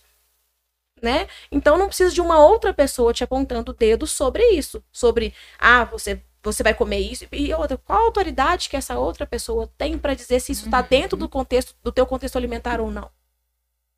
Nenhuma. Né? Porque às vezes. Marido, né? porque às Não, vezes- marido, marido, esposa, né? Mãe. Mãe, gente, não Mãe, é marido esposa, não. é. Mãe. É, mãe também. Mãe. Porque mãe se sente no direito de dizer pra nós a, a verdade sobre a nossa aparência, inclusive. Sobre a vida. não. É, sobre a nossa vida. Ah, você engordou. Ah, mas você tá muito magro. É o que você tá fazendo. Então, assim, a, uai, a minha mãe, por exemplo, quando eu comecei o meu processo de emagrecimento, a minha mãe era a pessoa que vivia falando, assim: Uai, mas você não tá de dieta? Mas você não tá de dieta? Você pode comer isso? Você pode comer doce? Aí, eu, aí, eu- aí eu culpava minha mãe também, né? Ah, mas a senhora é só resistir. E ela comendo lá três pães com doce, com goiabada, com não sei mais o que. É só não Resistir, comer, é só resistir. Você não quer emagrecer? É só resistir. Mas aí, assim, ainda tem essa questão de você ter que resistir às tentações, de você ter que resistir a um comentário, você ter que responder a um comentário. Então, como a Elizabeth falou, se você não tem, às vezes não tá tão, de- tão certo daquele, daquele processo na tua cabeça, na- na- nos seus atos, de repente o falar pode gerar um, um- um efeito negativo. Ó, uma Né? boa ideia pra vocês colocar um módulo para, para o cônjuge. Boa, boa. Verdade, a gente não deve... Ah, vocês precisam ajudar, mano. Bônus! Sim, concordo. É difícil e tal. Não, você e às vezes, todo dia. O cônjuge chega lá e fala: Olha, né, tô comendo tal coisa, você vai comer isso aí? Pra quê? Não sei o que lá. outra Amanhã você é começa. difícil. Ou só uma Não, cervejinha Esse, hoje. esse Mas deveria eu- ser o módulo número um. Boa. Que fala assim, ó, não atrapalhe. Por É, isso Se não pode ajudar, não Sim. atrapalhe. Eu penso assim, se não pode ajudar, não atrapalhe. É aquela coisa. Às vezes eu, eu falo com meu marido isso. Quando eu falo que quero mudar alguma coisa, eu falo assim: olha, se eu falar que não, não insiste. Porque quando eu quiser, eu vou aceitar. Eu vou aceitar teu convite pra tomar uma cervejinha. Eu vou aceitar teu convite pra gente tomar um vinho. Mas se eu falar que desse, por algum motivo especial, eu não quero, eu realmente não quero. Porque eu posso ser influenciável, sim, por, por, por ser com você, por a gente, por, por entender o momento, a situação, o claro, contexto. E eu é querer. Exatamente, eu querer participar. Então, às vezes, se eu, se eu falar não, respeite esse não, né? Porque às Para vezes. É, não insista, É. exatamente. Não, e as pessoas outra têm uma coisa. mania de tentar convencer a gente. Você É. fala, não, não, mas só um pouquinho. Não, mas. E casa de vó, então, Ah, gente? Respeita, Nossa, não. não, vó. Só mais um pouquinho. Pá! Aí é uma ofensa se eu não comer isso aqui. Você não vai ser mais meu neto. Você só repetiu seis vezes. Nossa, não vai comer mais. Mas e aí uma- que a gente tem que trabalhar tanto a mudança comportamental para a pessoa aprender a lidar nessas situações. Porque Come muitas um vezes ela não sabe gerenciar. Não vai matar ela comer um pouco. O que vai acontecer aí, tô na casa de volta liberado. Né? Isso que a gente tem que tomar cuidado. Ou então, final de semana pode, é dia do Sim. lixo. São esses pensamentos, esses comportamentos que vão, às vezes, trazer. é, Vai colocar a perder, às vezes, o que você tem buscado em função da sua mudança, né? Uma das coisas que a gente fala é isso, é essa questão de não colocar responsabilidade no outro. Então, por exemplo, ah, mas meu marido come pizza todo dia. Tá, mas quem quer a mudança? É você ou ele? Ele não tem, ele não, você não tem que, que, que culpá-lo por ele não estar no mesmo objetivo que você. Se eu quero passar num concurso, ah, meu marido não estuda comigo. Quem vai passar no concurso? É você ou ele? E né? outra coisa que eu acho que é importante falar é em relação às recaídas, porque as pessoas acham que elas não podem errar. Pelo nível de autocobrança que a gente se coloca ali no dia a dia, primeiro que a autocobrança gera parali- paralisação, gente, não é algo legal, né? Se a pessoa não entende que a recaída faz parte do processo, do tipo, ai, já, não, co- já comi errado hoje mesmo, então tá tudo bem com o meu restante. Gente, a recaída para qualquer mudança de hábitos, não só alimentares, mas estilo de vida, vai acontecer. Se a gente não tiver consciência disso, a gente nunca vai evoluir enquanto pessoa, porque nós somos seres errantes. E em algum momento ou outro vai ter deslizes. E a pessoa precisa se perdoar se isso acontecer. Mas também entender, não é porque ela se perdoe e tá tudo bem, comer o resto do dia. Vai Opa, peraí. né? É. Exato. Olha, eu comi uma refeição errada, mas tem a- o café da tarde. Não Tem fui na academia hoje, mas tem a possibilidade Tem de ir amanhã. amanhã. Ou eu posso ir à noite. Né? Então, assim, a gente tem que entender que a recaída faz parte de qualquer processo, de qualquer mudança de hábito. E a pessoa precisa estar muito motivada. Eu falo que o nosso corpo é o nosso templo. Como a gente tem esse cuidado? Como a gente tem cuidado daquilo que é nosso? E sabe Né? uma coisa que eu percebo? Que, assim, é muito mais fácil a gente inundar os nossos pensamentos de pensamentos negativos. Basta um. Um pensamento negativo, você é inundado e convencido por eles. Agora, para um pensamento positivo, a gente tem que fazer uma força absurda para pensar positivo, pra Toda poder hora. enxergar o- um, Uhum. um lado bom de alguma coisa, Sim. pra- igual justamente isso. acho Ai, que- não, eu chutei o balde agora, Aham. a próxima refeição eu vou fazer certinho. Não, eu chutei o balde agora, pronto, eu tô, já perdi, já lasquei com tudo. Não vale a pena. Amanhã eu começo, porque hoje não vai adiantar de nada. E ao mesmo tempo você vai gerando outros comportamentos destrutivos também, né? Então, em função desse pensamento, que é um pensamento negativo.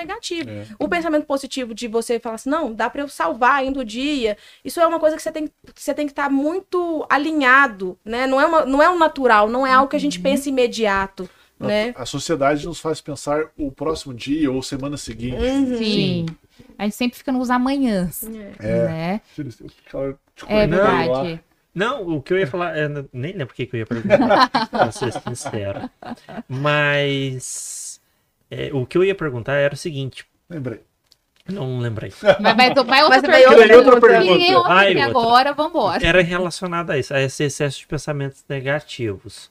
Porque antes também, eu faço comparação com antigamente, porque é um parâmetro que eu, que eu, que eu uso bastante. Uhum. Antigamente eu também não se percebia essa quantidade de pensamentos negativos. Sim.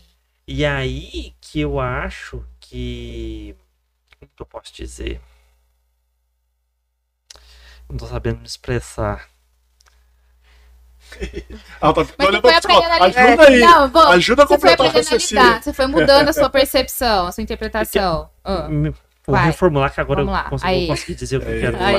Não se tinha é, esse excesso de pensamentos negativos. Ou se existia, eu não sei aonde que as pessoas, é, pelo esse autocuidado, conseguiam é, lidar com isso de uma melhor forma. Porque. Posso dizer? E aí volta naquilo que a gente falou das pessoas serem menos doentes também. Eu não sei o que ocorreu que teve essa avalanche de pensamentos negativos. Se foi algo, por exemplo, relacionado a uma má dieta que deixou o corpo com deficiência de alguns nutrientes, e isso a- e esses nutrientes afetam o modo de pensar da Sim. pessoa. É, pode falar, Pode falar? pode. Primeiro que tem essa questão nutricional, vitaminas e etc, que fazem com que a pessoa ela tenha um humor mais deprimido. Então, assim, quando a pessoa me busca com depressão, a primeira coisa, eu falo, olha, tá com um nutricionista, bus- buscou um endocrinologista também, porque a própria vitamina D e B12 baixa, elas geram sintomas muito compatíveis com a depressão, bem parecidos. E às vezes a pessoa fazendo a suplementação, ela já tem uma melhora. Isso Né? também é, por exemplo, o, o estilo de vida. Ferro também. Só pra? Pode ser. O estilo de vida. Antigamente as pessoas se alimentavam melhor. se alimentava Sim. melhor. E o estilo de vida, por exemplo, exposição ao sol hoje a gente quase não, Não, nem, fica. nem fica muito, né, gente? Às vezes eu tenho que passar tarefinha de casa ali pra pessoa tomar banho de sol. Vai a pé lugar, Vai, vai lá. a pé fazer tal coisa, ou 10 minutinhos ali. Tá mexendo no celular, já quer mexer no celular, mas mexe no sol, né, minha gente? Vamos, vamos aproveitar ali. Sim, E não é, a gente tem que tomar muito cuidado, porque assim, os pensamentos negativos e realistas, que eu até vou melhorar, porque senão as pessoas falam, ai, mas positivismo, o teto tá caindo na cabeça da pessoa e ela tá lá, ai, que lindo, que legal. Não é assim. O que a gente vai trazer é essa pessoa pro contexto real. Né? Então, assim, a gente vai trabalhar muitos pensamentos disfuncionais. A gente tem mais de 4 mil pensamentos ao longo do dia. O que acontece é que a gente pesca eles. Quando a gente tá conversando aqui, a nossa cabeça tá assim, mandando um tanto de informação. E aí essa pessoa ela vai ser condicionada a pensar de forma realista ou uma forma mais pessimista em relação às coisas. Né? Isso aí tem fatores genéticos, ambientais, é, coisas que ela viveu na infância, adolescência, vida adulta, enfim. Isso tudo tem interferência. Eu não sei se hoje em dia as, as pessoas estão falando mais sobre, mas com certeza o estilo de vida mudou, a alimentação mudou, a qualidade do sono, tudo. sim. Né? Então, assim, isso tem interferência. São uma referência.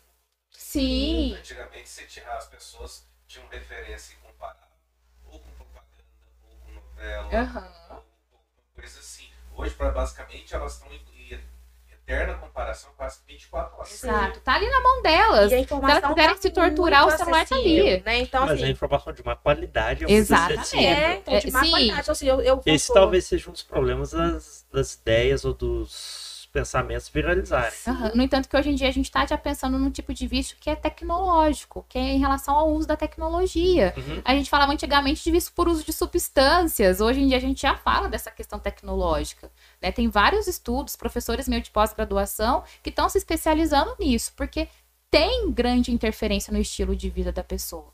Né? A gente tá no celular, o celular, o celular virou, um- Virou uma parte pa- do Virou, corpo. virou. Virou. Né? A gente tá no banheiro, tá no celular. Não, você esquece o celular em casa, você morre. Você mostra. Nossa, é como se o dia tivesse acabado. Isso eu já fui pior. Hoje eu consigo sair sem. É. Eu fico. Tem gente que Ele fica, meu marido fica bravo comigo, porque eu e tecnologia é uma coisa que não combina. Eu fico sem o celular numa boa. Ele fica assim, você tá viva, tá bem, não sei o que. Eu tô longe. né? Mas as pessoas hoje em dia tá- precisam, e a gente vai ser honesto também, né, gente? A gente precisa cada vez mais da tecnologia também. Né? Pra gente Sim. estar falando aqui hoje, foi necessária a tecnologia, pra gente estar espalhando o conteúdo pra muitas Mas outras normalmente quando a gente esquece o celular, o que vem na nossa mente é a tragédia. Nossa, se aconteceu alguma coisa, É. lá Mas quê. Olha o pensamento ansioso aí. Nunca É. acontece, mas se tá lá, acontecer, é bom e se, a gente e achar, né? né? Como é eu- vizinho, sei lá. Não, e até com Mas você então- mesmo. Como é que eu vou avisar fulano de tal que eu, tô, que eu não vou chegar? Mas, meu Deus, eu não vi a notícia, eu não vi a É. fofoca do A gente dia. seu celular. É. Né? Então a gente, tem, a gente- a gente tem tanto medo de ficar sem que a gente quer avisar pro outro. Tem que avisar outra Presta o celular pessoa. Só pra eu mandar uma É. mensagem, falar que não me mandem mensagem que eu tô sem celular. É. A pessoa vai ver que não chegou a mensagem, não Essa responder. é uma atitude útil, Né? porque senão a pessoa vai ficar é, à toa lá mandando mensagem. Ou o nível de cobrança, que a gente fala do imediatismo. Mandou mensagem, quer que responde logo. Como se o WhatsApp, as coisas fossem imediatismo ali, Aí né? esse defeito eu tenho. Tem. Eita. Olha, se quiser, Aí eu te ajudo depois daqui, Quando, tá? quando- É, Aí quando não responde, eu ligo. Olha, Acabei de mandar 12 mensagens, Nossa, como assim? Porque eu, a- aliás, o hábito, eu acho que até de voltar a se fazer ligação seria mais rápido, porque você resolve o problema ali na hora. concordo. Você tem que Porque ter- você não gera nem a ansiedade de esperar a pessoa ver aquela mensagem, ela pensar, responder e tudo aí. Você Olha. corta um processo. Ciro, aí eu tô achando que é um pouco de ansiedade. Além de cortar a ansiedade, você ficando ansioso, não respeitar, ele já quer resolver na hora, Porque a né? resolve tudo mais rápido. É verdade. Ó, só não pode ligar pra mim à noite, que à noite eu Mas, vamos ser honestos. Alguém quer atender? Nada toca. Vamos ser honestos. Alguém aqui quer atender ligação? Quando a pessoa liga e fala, Nossa. ou é urgente, ai que saco, bem agora. Quem mandou que mensagem? ela mandou mensagem? Você Não, espera a pessoa desligar e falar, oi, você me ligou? É, não, tá tudo bem. ah, não sou de atender muito, manda mensagem, É? é mais fácil, eu sempre vejo. Não, tem pessoas que já colocam, não atendo ligação. É, É verdade. É foi, Coloca no então, mas status, não aí atendo esse foi um ligação. hábito que eu acho que prejudicou. sim, com certeza, isso eu concordo. Eu tô brincando com você, mas eu concordo. Isso foi um hábito que prejudicou. E aí volta naquela conversa. É um hábito que, que, se, que prejudicou. E aí leva todos aqueles transtornos que a gente falou mais cedo. Sim. Porque, você- de certa forma, você manda mensagem, você. ah, não sei se é um pensamento certo ou não. Você tá. Pode falar que eu avalio aspas- aqui. Tá. é, você tá entre aspas e na. Vamos supor que você não é uma pessoa ansiosa e tem a paciência de esperar outra pessoa responder daqui duas horas, você está procrastinando algo que depois você vai ter que voltar. É. Como tudo na vida é relativo, né? Mas eu concordo com você. Às vezes é algo que você poderia resolver de forma imediata ou é uma questão urgente ali. Sim. Tipo, oh, tem que resolver tal coisa. E aí a pessoa não respondeu, não atende ligação. Então, assim, eu concordo, né? Mas tem um outro lado também. Opa! Tem um outro lado ali também que é reforçar a ansiedade. Porque o que, que acontece? Se a pessoa te responde. por que, que gerou isso? De WhatsApp ser imediatista? Ou por que, que gerou a não ligação? Porque eu reforcei um comportamento. Então, vamos supor, você mandou mensagem pra alguém, né? E a pessoa respondeu imediato. Olha, na próxima vez, ela vai responder imediato. E aquilo vai reforçando que tem que ser imediata a resposta.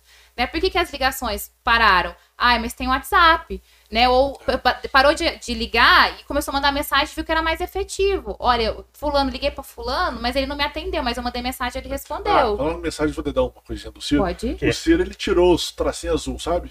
E o online. Nossa! Respondeu, quer vai, responder? Eu não tirei no meu. Normalmente eu respondo tirei rápido, porque eu esqueço. Mas eu fico imaginando se um dia eu ouvir uma mensagem do Ciro, vai dar uma azulzinha e eu não responder. Não, aí. Taquicardia. Vai, ó, Não, não vou, eu vou te ligar. vai te ligar, amor. Porque às vezes também tem essa questão do- da mensagem facilitar, porque às vezes a pessoa tá num- numa situação em que ela não pode falar.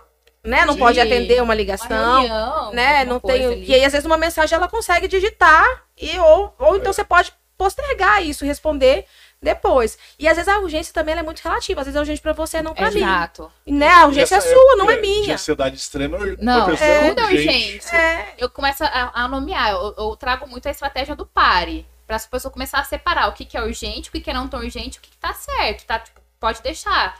Porque se a gente entra nessa de tá tudo urgente, imagina a bagunça que vira a nossa Nossa. cabeça de tentar dar conta de tudo ao mesmo tempo, com um monte de atividade que tem pra fazer. Não, eu tirei do meu celular todas as notificações possíveis. Então eu não recebo notificação. Mas eu fico imaginando as pessoas que recebem do, Não, do WhatsApp. fica o dia Aí tá aqui, drum, aí a pessoa já olha. E é uma mensagem nada a ver, aí vai lá Ah, e perde WhatsApp tempo. é a próxima que eu tô querendo tirar a Né? notificação. Nossa, eu tiro tudo. Então, assim, aí e, e as pessoas ficam com essa ansiedade gigantesca, porque assim, acabou de achar o site.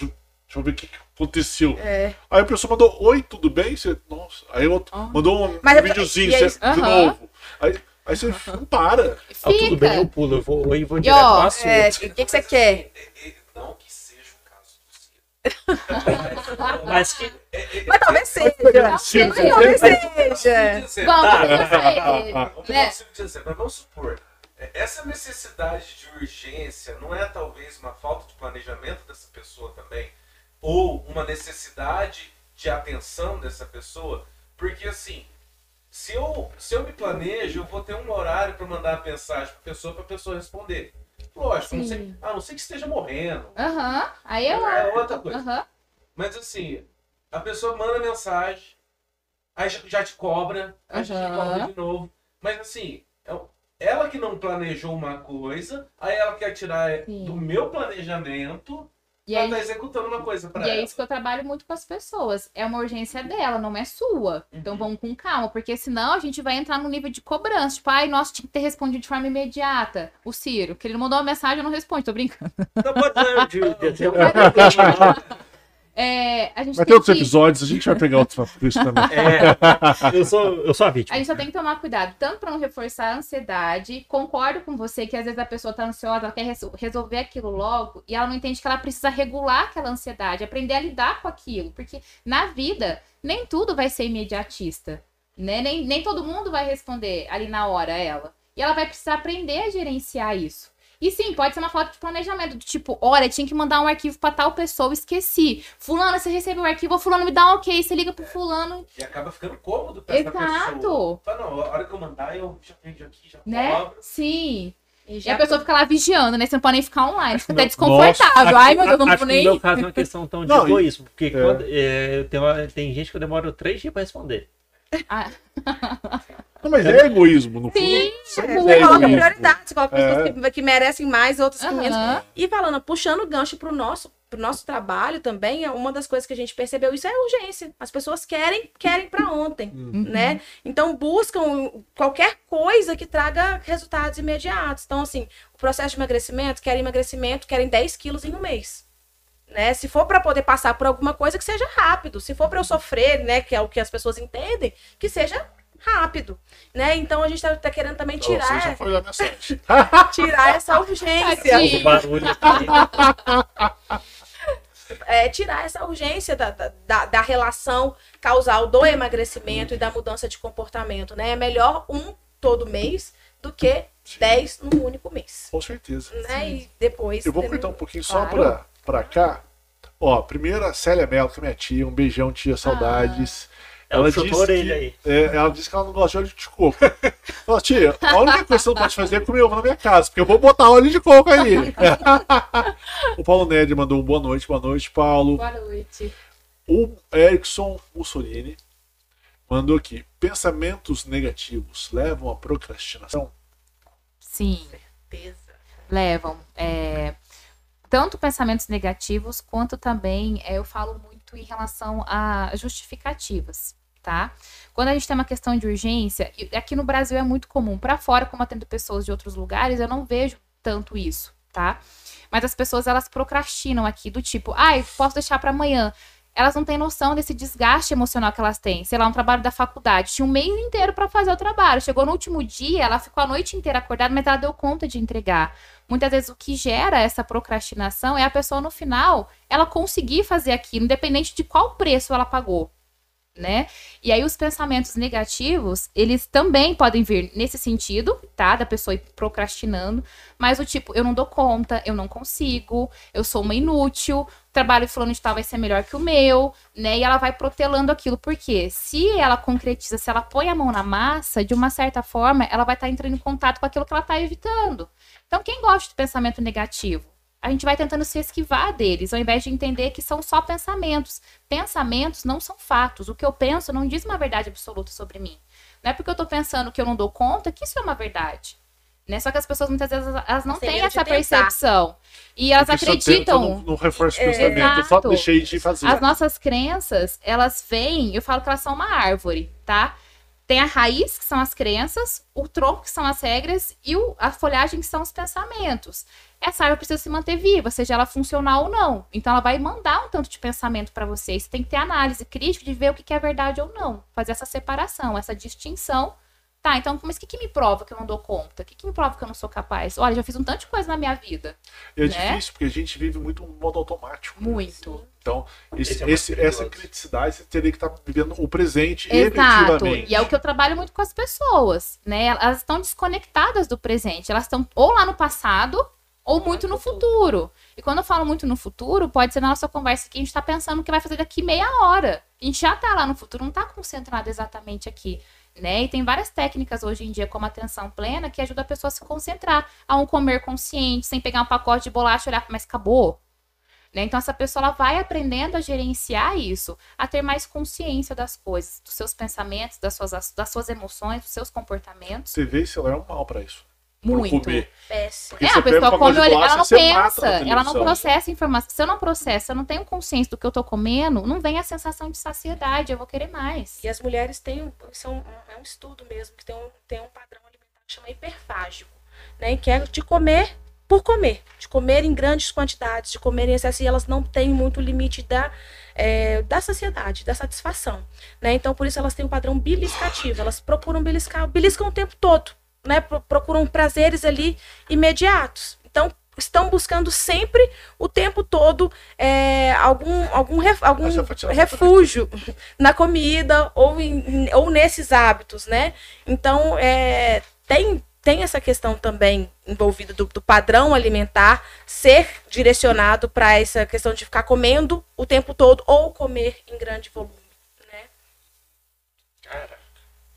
Ô, trem, para.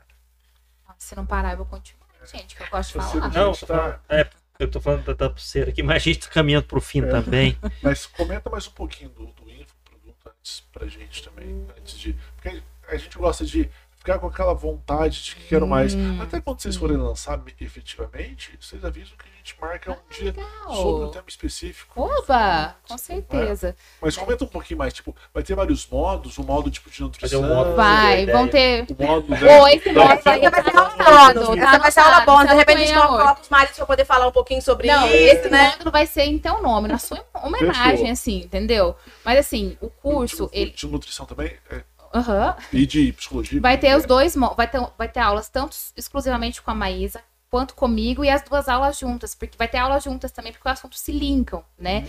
E eu falo que é, o curso, ele não vai servir só para momentaneamente a pessoa atingir aquele resultado e acabou. Ela vai aprender a gerenciar a própria vida dela ao longo do tempo. Entender que se ela continuar com os mesmos hábitos de hoje, como que ela vai estar aqui daqui 10 anos? Quais são os tipos de prejuízo que essa pessoa tem? Que muitas vezes a gente busca esse prazer imediato e não tem esse, raciocínio. Então, no curso, eu vou trabalhar principalmente a pessoa aprender a gerenciar a própria vida, ter regulação emocional, inteligência emocional, ter mudanças comportamentais e cognitivas. E a Maísa vai entrar com outras questões, né? Mais ensinando como é esse comer, etc. Vou deixar ela falar mais. com, na- com relação às minhas aulas, assim, no curso, a gente, como a Elizabeth falou, a gente vai fazer uma coisa muito interativa, né? Porque não tem como a gente desvincular a, a nutrição da psicologia hoje, não tem como a gente desvincular o ato de comer com, com o ato de pensar e de se comportar, de, é, de se e do comportamento que tá, que leva a esse ato. Né? Então eu vou ensinar um pouquinho é, da, da, do que é realmente ser saudável, né? da questão da comparação, de não utilizar a balança como uma comparação, é, como um valor absoluto para poder avaliar a questão de você estar ou não no teu peso ideal, que a gente existe, tem outras formas da gente se avaliar, da gente se perceber, né? da gente entender o que, que é ser saudável, da gente entender qual, por que consumir e quais escolhas fazer, por que eu vou consumir, o que, que são carboidratos e por que, que eu vou consumir, escolher um carboidrato. Né? Eu preciso entender porque para aquilo fazer sentido para mim. Porque não adianta virar assim, eu vou fazer uma dieta sem carboidratos. Mas por que, que eu estou tirando carboidrato da minha vida? Né? Se, se eu gosto tanto de do, do, do, meu pão pela manhã, se eu gosto tanto do arroz, então por que, que eu tenho que tirar se é isso que vai fazer emagrecer? Não, eu posso emagrecer, eu posso ter resultado comendo, algum, comendo, tá, então como eu vou gerenciar isso? Então eu vou aprender planejamento. Planejamento é a chave de tudo no processo de, de mudança. Né? A gente tem que aprender a se planejar. Então, isso é algo que nós vamos trabalhar muito: gerenciar o tempo, gerenciar é, as nossas escolhas, colocar, entender quais são as nossas prioridades, gerenciar o nosso tempo em função dessas prioridades. E se o processo de, de mudança é, alimentar for uma prioridade, então a gente precisa encontrar onde isso, onde isso vai é, encaixar no nosso dia a dia. Então, nós vamos trabalhar dessa forma. O, que a gente, o nome que a gente escolheu é Seu Corpo, Seu Império. Né? Então a gente está Olha, tem o nome. Tem. Ah, legal. E é verdade. Então você está construindo algo que você para você dominar. Né? Quando você tem domínio sobre todas as situações que envolvem todos os processos de mudança, as coisas. É, quando a pessoa está motivada e vai para além do, do do emagrecimento. Aí a pessoa põe uma roupa e fala, gente, eu tô bonita, é. eu tô é. gostosa, olha só, não ter vergonha mais. Sim, sim. Né? Então é trabalhar autoestima, essa autoestima, trabalhar autoestima dela. A gente vai focar muito nisso. Porque assim, a gente tá trazendo emagrecimento, mas se essa pessoa tem uma baixa autoestima, não vai ser só no emagrecimento que ela vai ter prejuízo, vai ser em todas as áreas da vida sim. dela. Então, assim, a gente vai focar ali, mas a gente vai fazer com que ela enxergue para além também, dessas mudanças serem efetivas ao longo da vida dela. Ela muita área. É. Sim. eu me sinto bem, eu vou trabalhar melhor. Eu vou Exato. Ter um relacionamento melhor. Eu vou e a questão do. Até dirigir melhor, menos estressado. Tudo. E a questão do e agora. Né? Tipo assim, atingir o meu objetivo, atingir, cheguei aonde eu queria. E agora? Muitas pessoas não sabem gerenciar Onde isso, não sabem uhum. como. Você falando isso me lembra uma coisa que é muito comum no esporte, que é a depressão de atletas pós a conquista do maior título. Não se uhum. pensa no depois. Sim. Eu lembro que eu assisti uma reportagem uma vez, teve um que ele era do atletismo. Ele, depois de conquistar acho que o maior prêmio do atletismo, ele foi preso por, pela morte, acho que da companheira, alguma coisa uhum. assim. Ele acabou matando ela por uma crise de depressão. Da impressão que a pessoa não sabe o que fazer depois é, daquilo. É, porque ela atingiu o objetivo dela. Pra daquele... quê? Por que depois? É. Né? Falei 15 anos pra conseguir agora. Uhum. E agora a vida não tem passa é a não ter sentido. Que... E eu passo a não gerenciar então, isso na. Esse, é o que, que esse título. objetivo. E assim, eu, o que, que esse. O que, que não, esse ela título... tem mais objetivos pra além daquele, né? Olha meu coração. Na verdade, é você não ter um único objetivo. Porque aí você não comete Pode, com água e tudo, pode. Na verdade, é você não ter um único objetivo. Sim. Né? Você entender que você é muito múltiplo para poder é. ficar limitado a uma coisa só. Pensa né? um novo objetivo. Não, não, a gente vai. É, é, exa... por, por que, que a gente trouxe. Você comete atrocidade dessa, não atinge seu objetivo. Você não. Mas é, a gente tem que tomar cuidado, porque é uma coisa que acontece, e acontece muito. A pessoa chegou em tal lugar, e o depois, e, é. assim, na parte do emagrecimento, se ela focar só no, numa perda de peso. X, eu quero olha, 10 quilos. alcancei aquilo, posso comer de novo. Ou, tipo, acabou minha vida, no caso desse cara. Sei lá o que ele pensou, né? Mas a gente e precisa agora, de ter um planejamento, uma motivação constante. Não é porque eu atingi um objetivo X que eu tenho que desistir, que eu tenho que manter aquilo ali. E uma outra então, questão. ganhei primeiro, vambora. Né? E uma outra é, questão, fazer pequenos objetivos. Antes de você ter uma meta final, você tem que ter eh, metas palpáveis. Você tem que ter pequenos objetivos. Você tem que valorizar pequenos ganhos Sim, todos os dias. Distante. Não fica muito distante, vira utópico. Tudo que vira. Nossa! Aí você pensa, eu posso perder dois todos os é. meses. Aí vai dividindo, fica mais fácil. É. Quando a gente divide a, a, as nossas metas em micropassos, elas são alcançáveis. É. Quando a gente olha o todo, aquilo desmotiva e desanima. É. Né? Então, por isso que a gente vai trabalhar essa questão do e agora, né? De, de, de você valorizar os, os, pequenos ganhos, de você ter metas que são palpáveis, de você traçar coisas que caminhos que você consegue percorrer. Porque exatamente, você fala assim, eu preciso perder 40 quilos. Só de pensar em perder 40 quilos, eu sei que vai ser um trabalho imenso. E eu acho que eu não vou dar conta. Então, eu procrastino para poder começar ou não começo, né? Mas se eu penso, não, vou me programar, que mesmo que eu perca dois por semana, por exemplo, dois por mês, no final de tanto É. tempo eu, eu atingi, eu cheguei Mas mesmo lá. se você não atinge o micro, né, o objetivo, Aham. ainda assim ele está perto de ser atingido. Sim. Então, eu, eu quero perder 40 quilos. Aí nesse mês, nessa semana, ou nesse mês que você queria perder dois, perdeu um e meio, você Gente, quase já- atingiu. é. Senão fala, pô, 31 Nossa. quilos, meu Deus, não. Aham. Não, e às vezes você se supera. Muitas vezes as pessoas, quando elas colocam metas que são palpáveis, elas acabam se superando. Dois e meio às vezes. Elas três. não, muitas vezes elas acabam se superando. Quando, ela coloca, quando elas colocam metas palpáveis, metas tangíveis, coisas que ela entende que os passos que elas precisam dar são simples, elas alcançam. E o difícil também é tentar manter a pessoa no ritmo, né? Porque o começo, às vezes, para perder É. peso é fácil. É fácil. Ela, ah, vou emagrecer, vai perder 6 quilos. Esse é o hábito. Aí depois, É, é não, aí depois vai ficando, o corpo vai ficando mais difícil de Exato. perder peso. Porque o que, que acontece? nisso. Na primeira semana, a pessoa tá extremamente motivada. Na segunda, já vai entrando as justificativas, os o- pensamentos o corpo sabotadores. também, o né? corpo Não, mas o também. corpo tem essa, essa Sim. logística. O processo de É. emagrecimento para o nosso corpo, ele entende como, como um processo de, de inanição ou morte.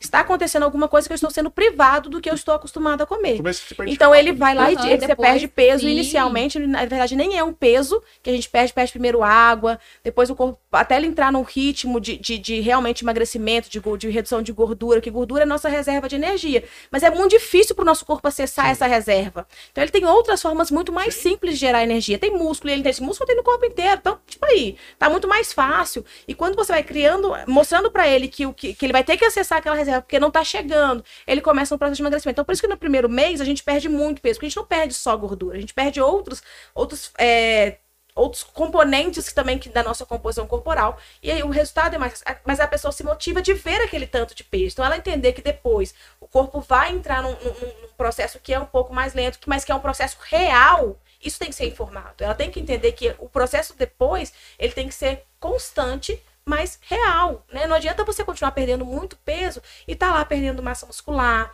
tá, tá desidratando, tá colocando o teu corpo em, em um estado de alerta que futuramente, quando ele se vê numa situação onde tem uma, uma oferta maior de nutrientes, ele vai compensar tudo aquilo que ele acabou eliminando por pressão, por obrigação, né? É, e vocês têm data, mais ou menos, planejamento, assim, ah, talvez a gente Semana consiga. Não. É, amanhã. Então, vocês estão. assim, não a que gente vai se pensou- concretizar, mas, ah, sei lá. Porque a gente tá buscando muitos materiais, então assim, eu, tô, eu e ela estamos estudando muito, então a gente já formulou algumas aulas, já estão prontas, mas outras estão em construção. Vai ser videoaula? Vai ser Vão ser videoaula. videoaulas, Ah, tá. tá? Então assim, é, tem coisas que eu quero ler ainda pra acrescentar, então assim, eu acredito que Eu acho que, que ainda pro finalzinho do ano. no final do ano Final ali, do ano. né, a gente consegue vai... já, já, já fechar o projeto com tudo que a gente. Porque, querendo ou não, a gente sempre acha que pode melhorar um pouquinho, né? Depois a gente. A primeira aula eu escrevi umas três vezes. Eu mostrava pra ela, ah, mas acho que eu posso colocar mais isso. Ah, eu li esse Também artigo que eu coloquei isso aqui.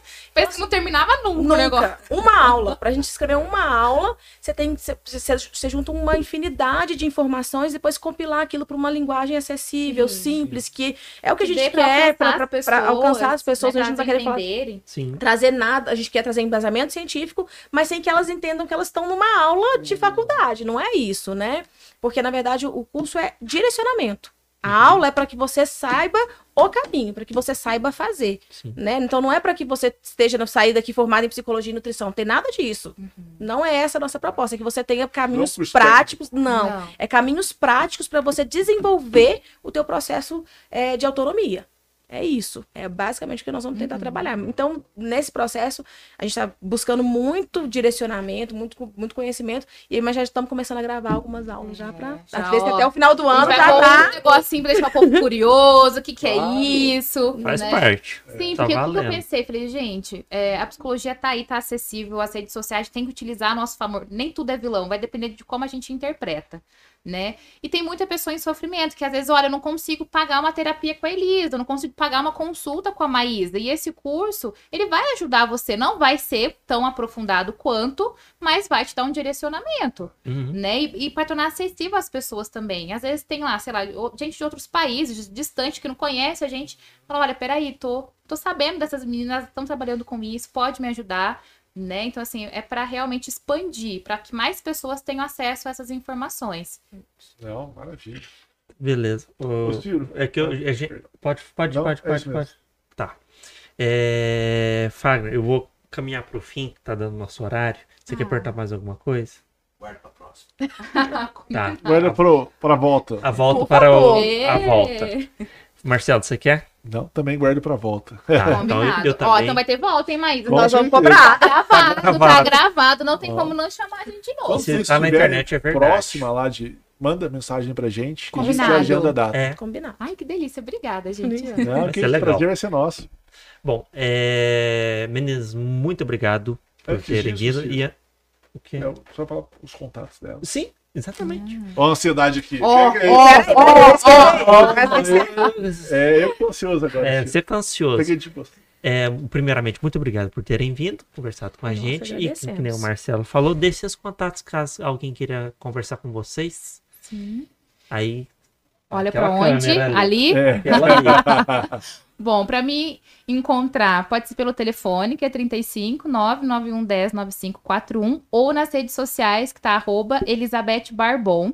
Lembrando que é T-H-E-B-A-R-B-O-N no final, não é M não, tá, gente? N de navio. N de navio. De navio. É, eu também tô no Instagram. Meu, meu Instagram é arroba Maísa Nutricionista. Bem simples, bem fácil. Vou, eu vou, acho que vou mudar meu nome. É, É. Ó, bem simples, bem fácil. É, também estou, tenho um WhatsApp de atendimento, né? Que vocês vão ter todas as informações sobre minha, minha rotina, sobre o meu atendimento, que é 35 99163 é, 22. Ih, peraí, não sei. olha aí, Calma, vou olhar agora, gente, só um minutinho. Errou! É, Errei é assim também. Se perguntar uma coisa relacionada a vocês, falam, não sei, Oi? peraí. Vamos lá, 35 99103 6822. Então, só mandar mensagem nesse número que minha secretária vai responder, vai falar toda a informação a respeito do atendimento, dos horários, da agenda. Vai ser um prazer. Ambas todo mundo. atendem online e presencial. Online Sim. presencial. os dois. Tá. Fechou. Então é isso. Gente, esse foi o episódio de hoje. Vocês vão ter que me escutar meu falatório agora no final. É para você que está assistindo, peço para você se inscrever no canal. Como eu disse, tem mais de 470 vídeos disponíveis é, de temas variados. É, inclusive, essa semana está sendo corte sem parar. Semana que vem também vai sair corte. Só não sai corte segunda. Ah, só não sai corte sábado e domingo. Que é quando a gente deixa o canal para vocês aproveitarem do que foi lançado durante a semana. É, se você gosta do nosso conteúdo, você pode também se considerar fazer uma doação pela chave Pix, que aparece ali na TV, que é a janelapodcast.gmail.com. Você pode também, se você for mais generoso, mais carinhoso, tiver a consciência limpa e provendo pela uma moeda forte nesse mundo, você pode fazer a doação em Bitcoin, tanto pela rede Lightning quanto pelo, pela chave pública. Também aparece ali na TV. E lembra, se for pela chave pública, não tem store, então manda pro lugar certo. É, O outro aviso que eu ia dar em relação ao Paulo Nedra, que nem o Marcelo comentou aqui. Inclusive no Instagram do canal tem um vídeo que o Marcelo fala em relação ao lance embutido. O Paulo, como a gente falou no meio do episódio e como eu comentei em relação ao vídeo que tem lá no Instagram do canal, ele é a pessoa que vai saber te explicar em relação aos consórcios, que ele tem mais de 30 anos de experiência na área. Acho que é só isso, né? E não se esqueça, se esqueça de se inscrever no canal nesse ano. Exatamente. Ajuda pra caramba. É, porque produzir essa quantidade de vídeos não é fácil. Se você tá aí E- até agora, e o YouTube até monetizar, vocês não sabem a quantidade de requisitos que é. Demora pra caramba também. E uma outra coisa que eu deixei pra falar no final é que talvez uma palavrinha-chave que a gente falou aqui em vários momentos do assunto tenha relação à gratificação que a gente eh, talvez não saiba lidar no dia a dia. A questão do prazer, do imediatismo tal e tudo. É, em economia tem um termo que chama preferência temporal. Dá uma estudadinha sobre isso e você vai conseguir relacionar para as outras áreas da sua vida em relação a adiamento de gratificação ou não. Beleza? Isso foi, isso foi uma coisa de um livro que eu li e é bem interessante. Beleza? Então, esse foi o episódio de hoje. Até semana que vem, na segunda-feira, sete e meia da noite. Beleza? É semana que vem é o Dofu? Acho que é, mas não tenho certeza. É, de eu não tô com a agenda memorizada aqui, mas se eu não me engano é o Dofu, presidente da Câmara aqui da- daqui de Poços. Beleza? Gente, é isso e tchau! Tchau, tchau. Tchau. Até mais.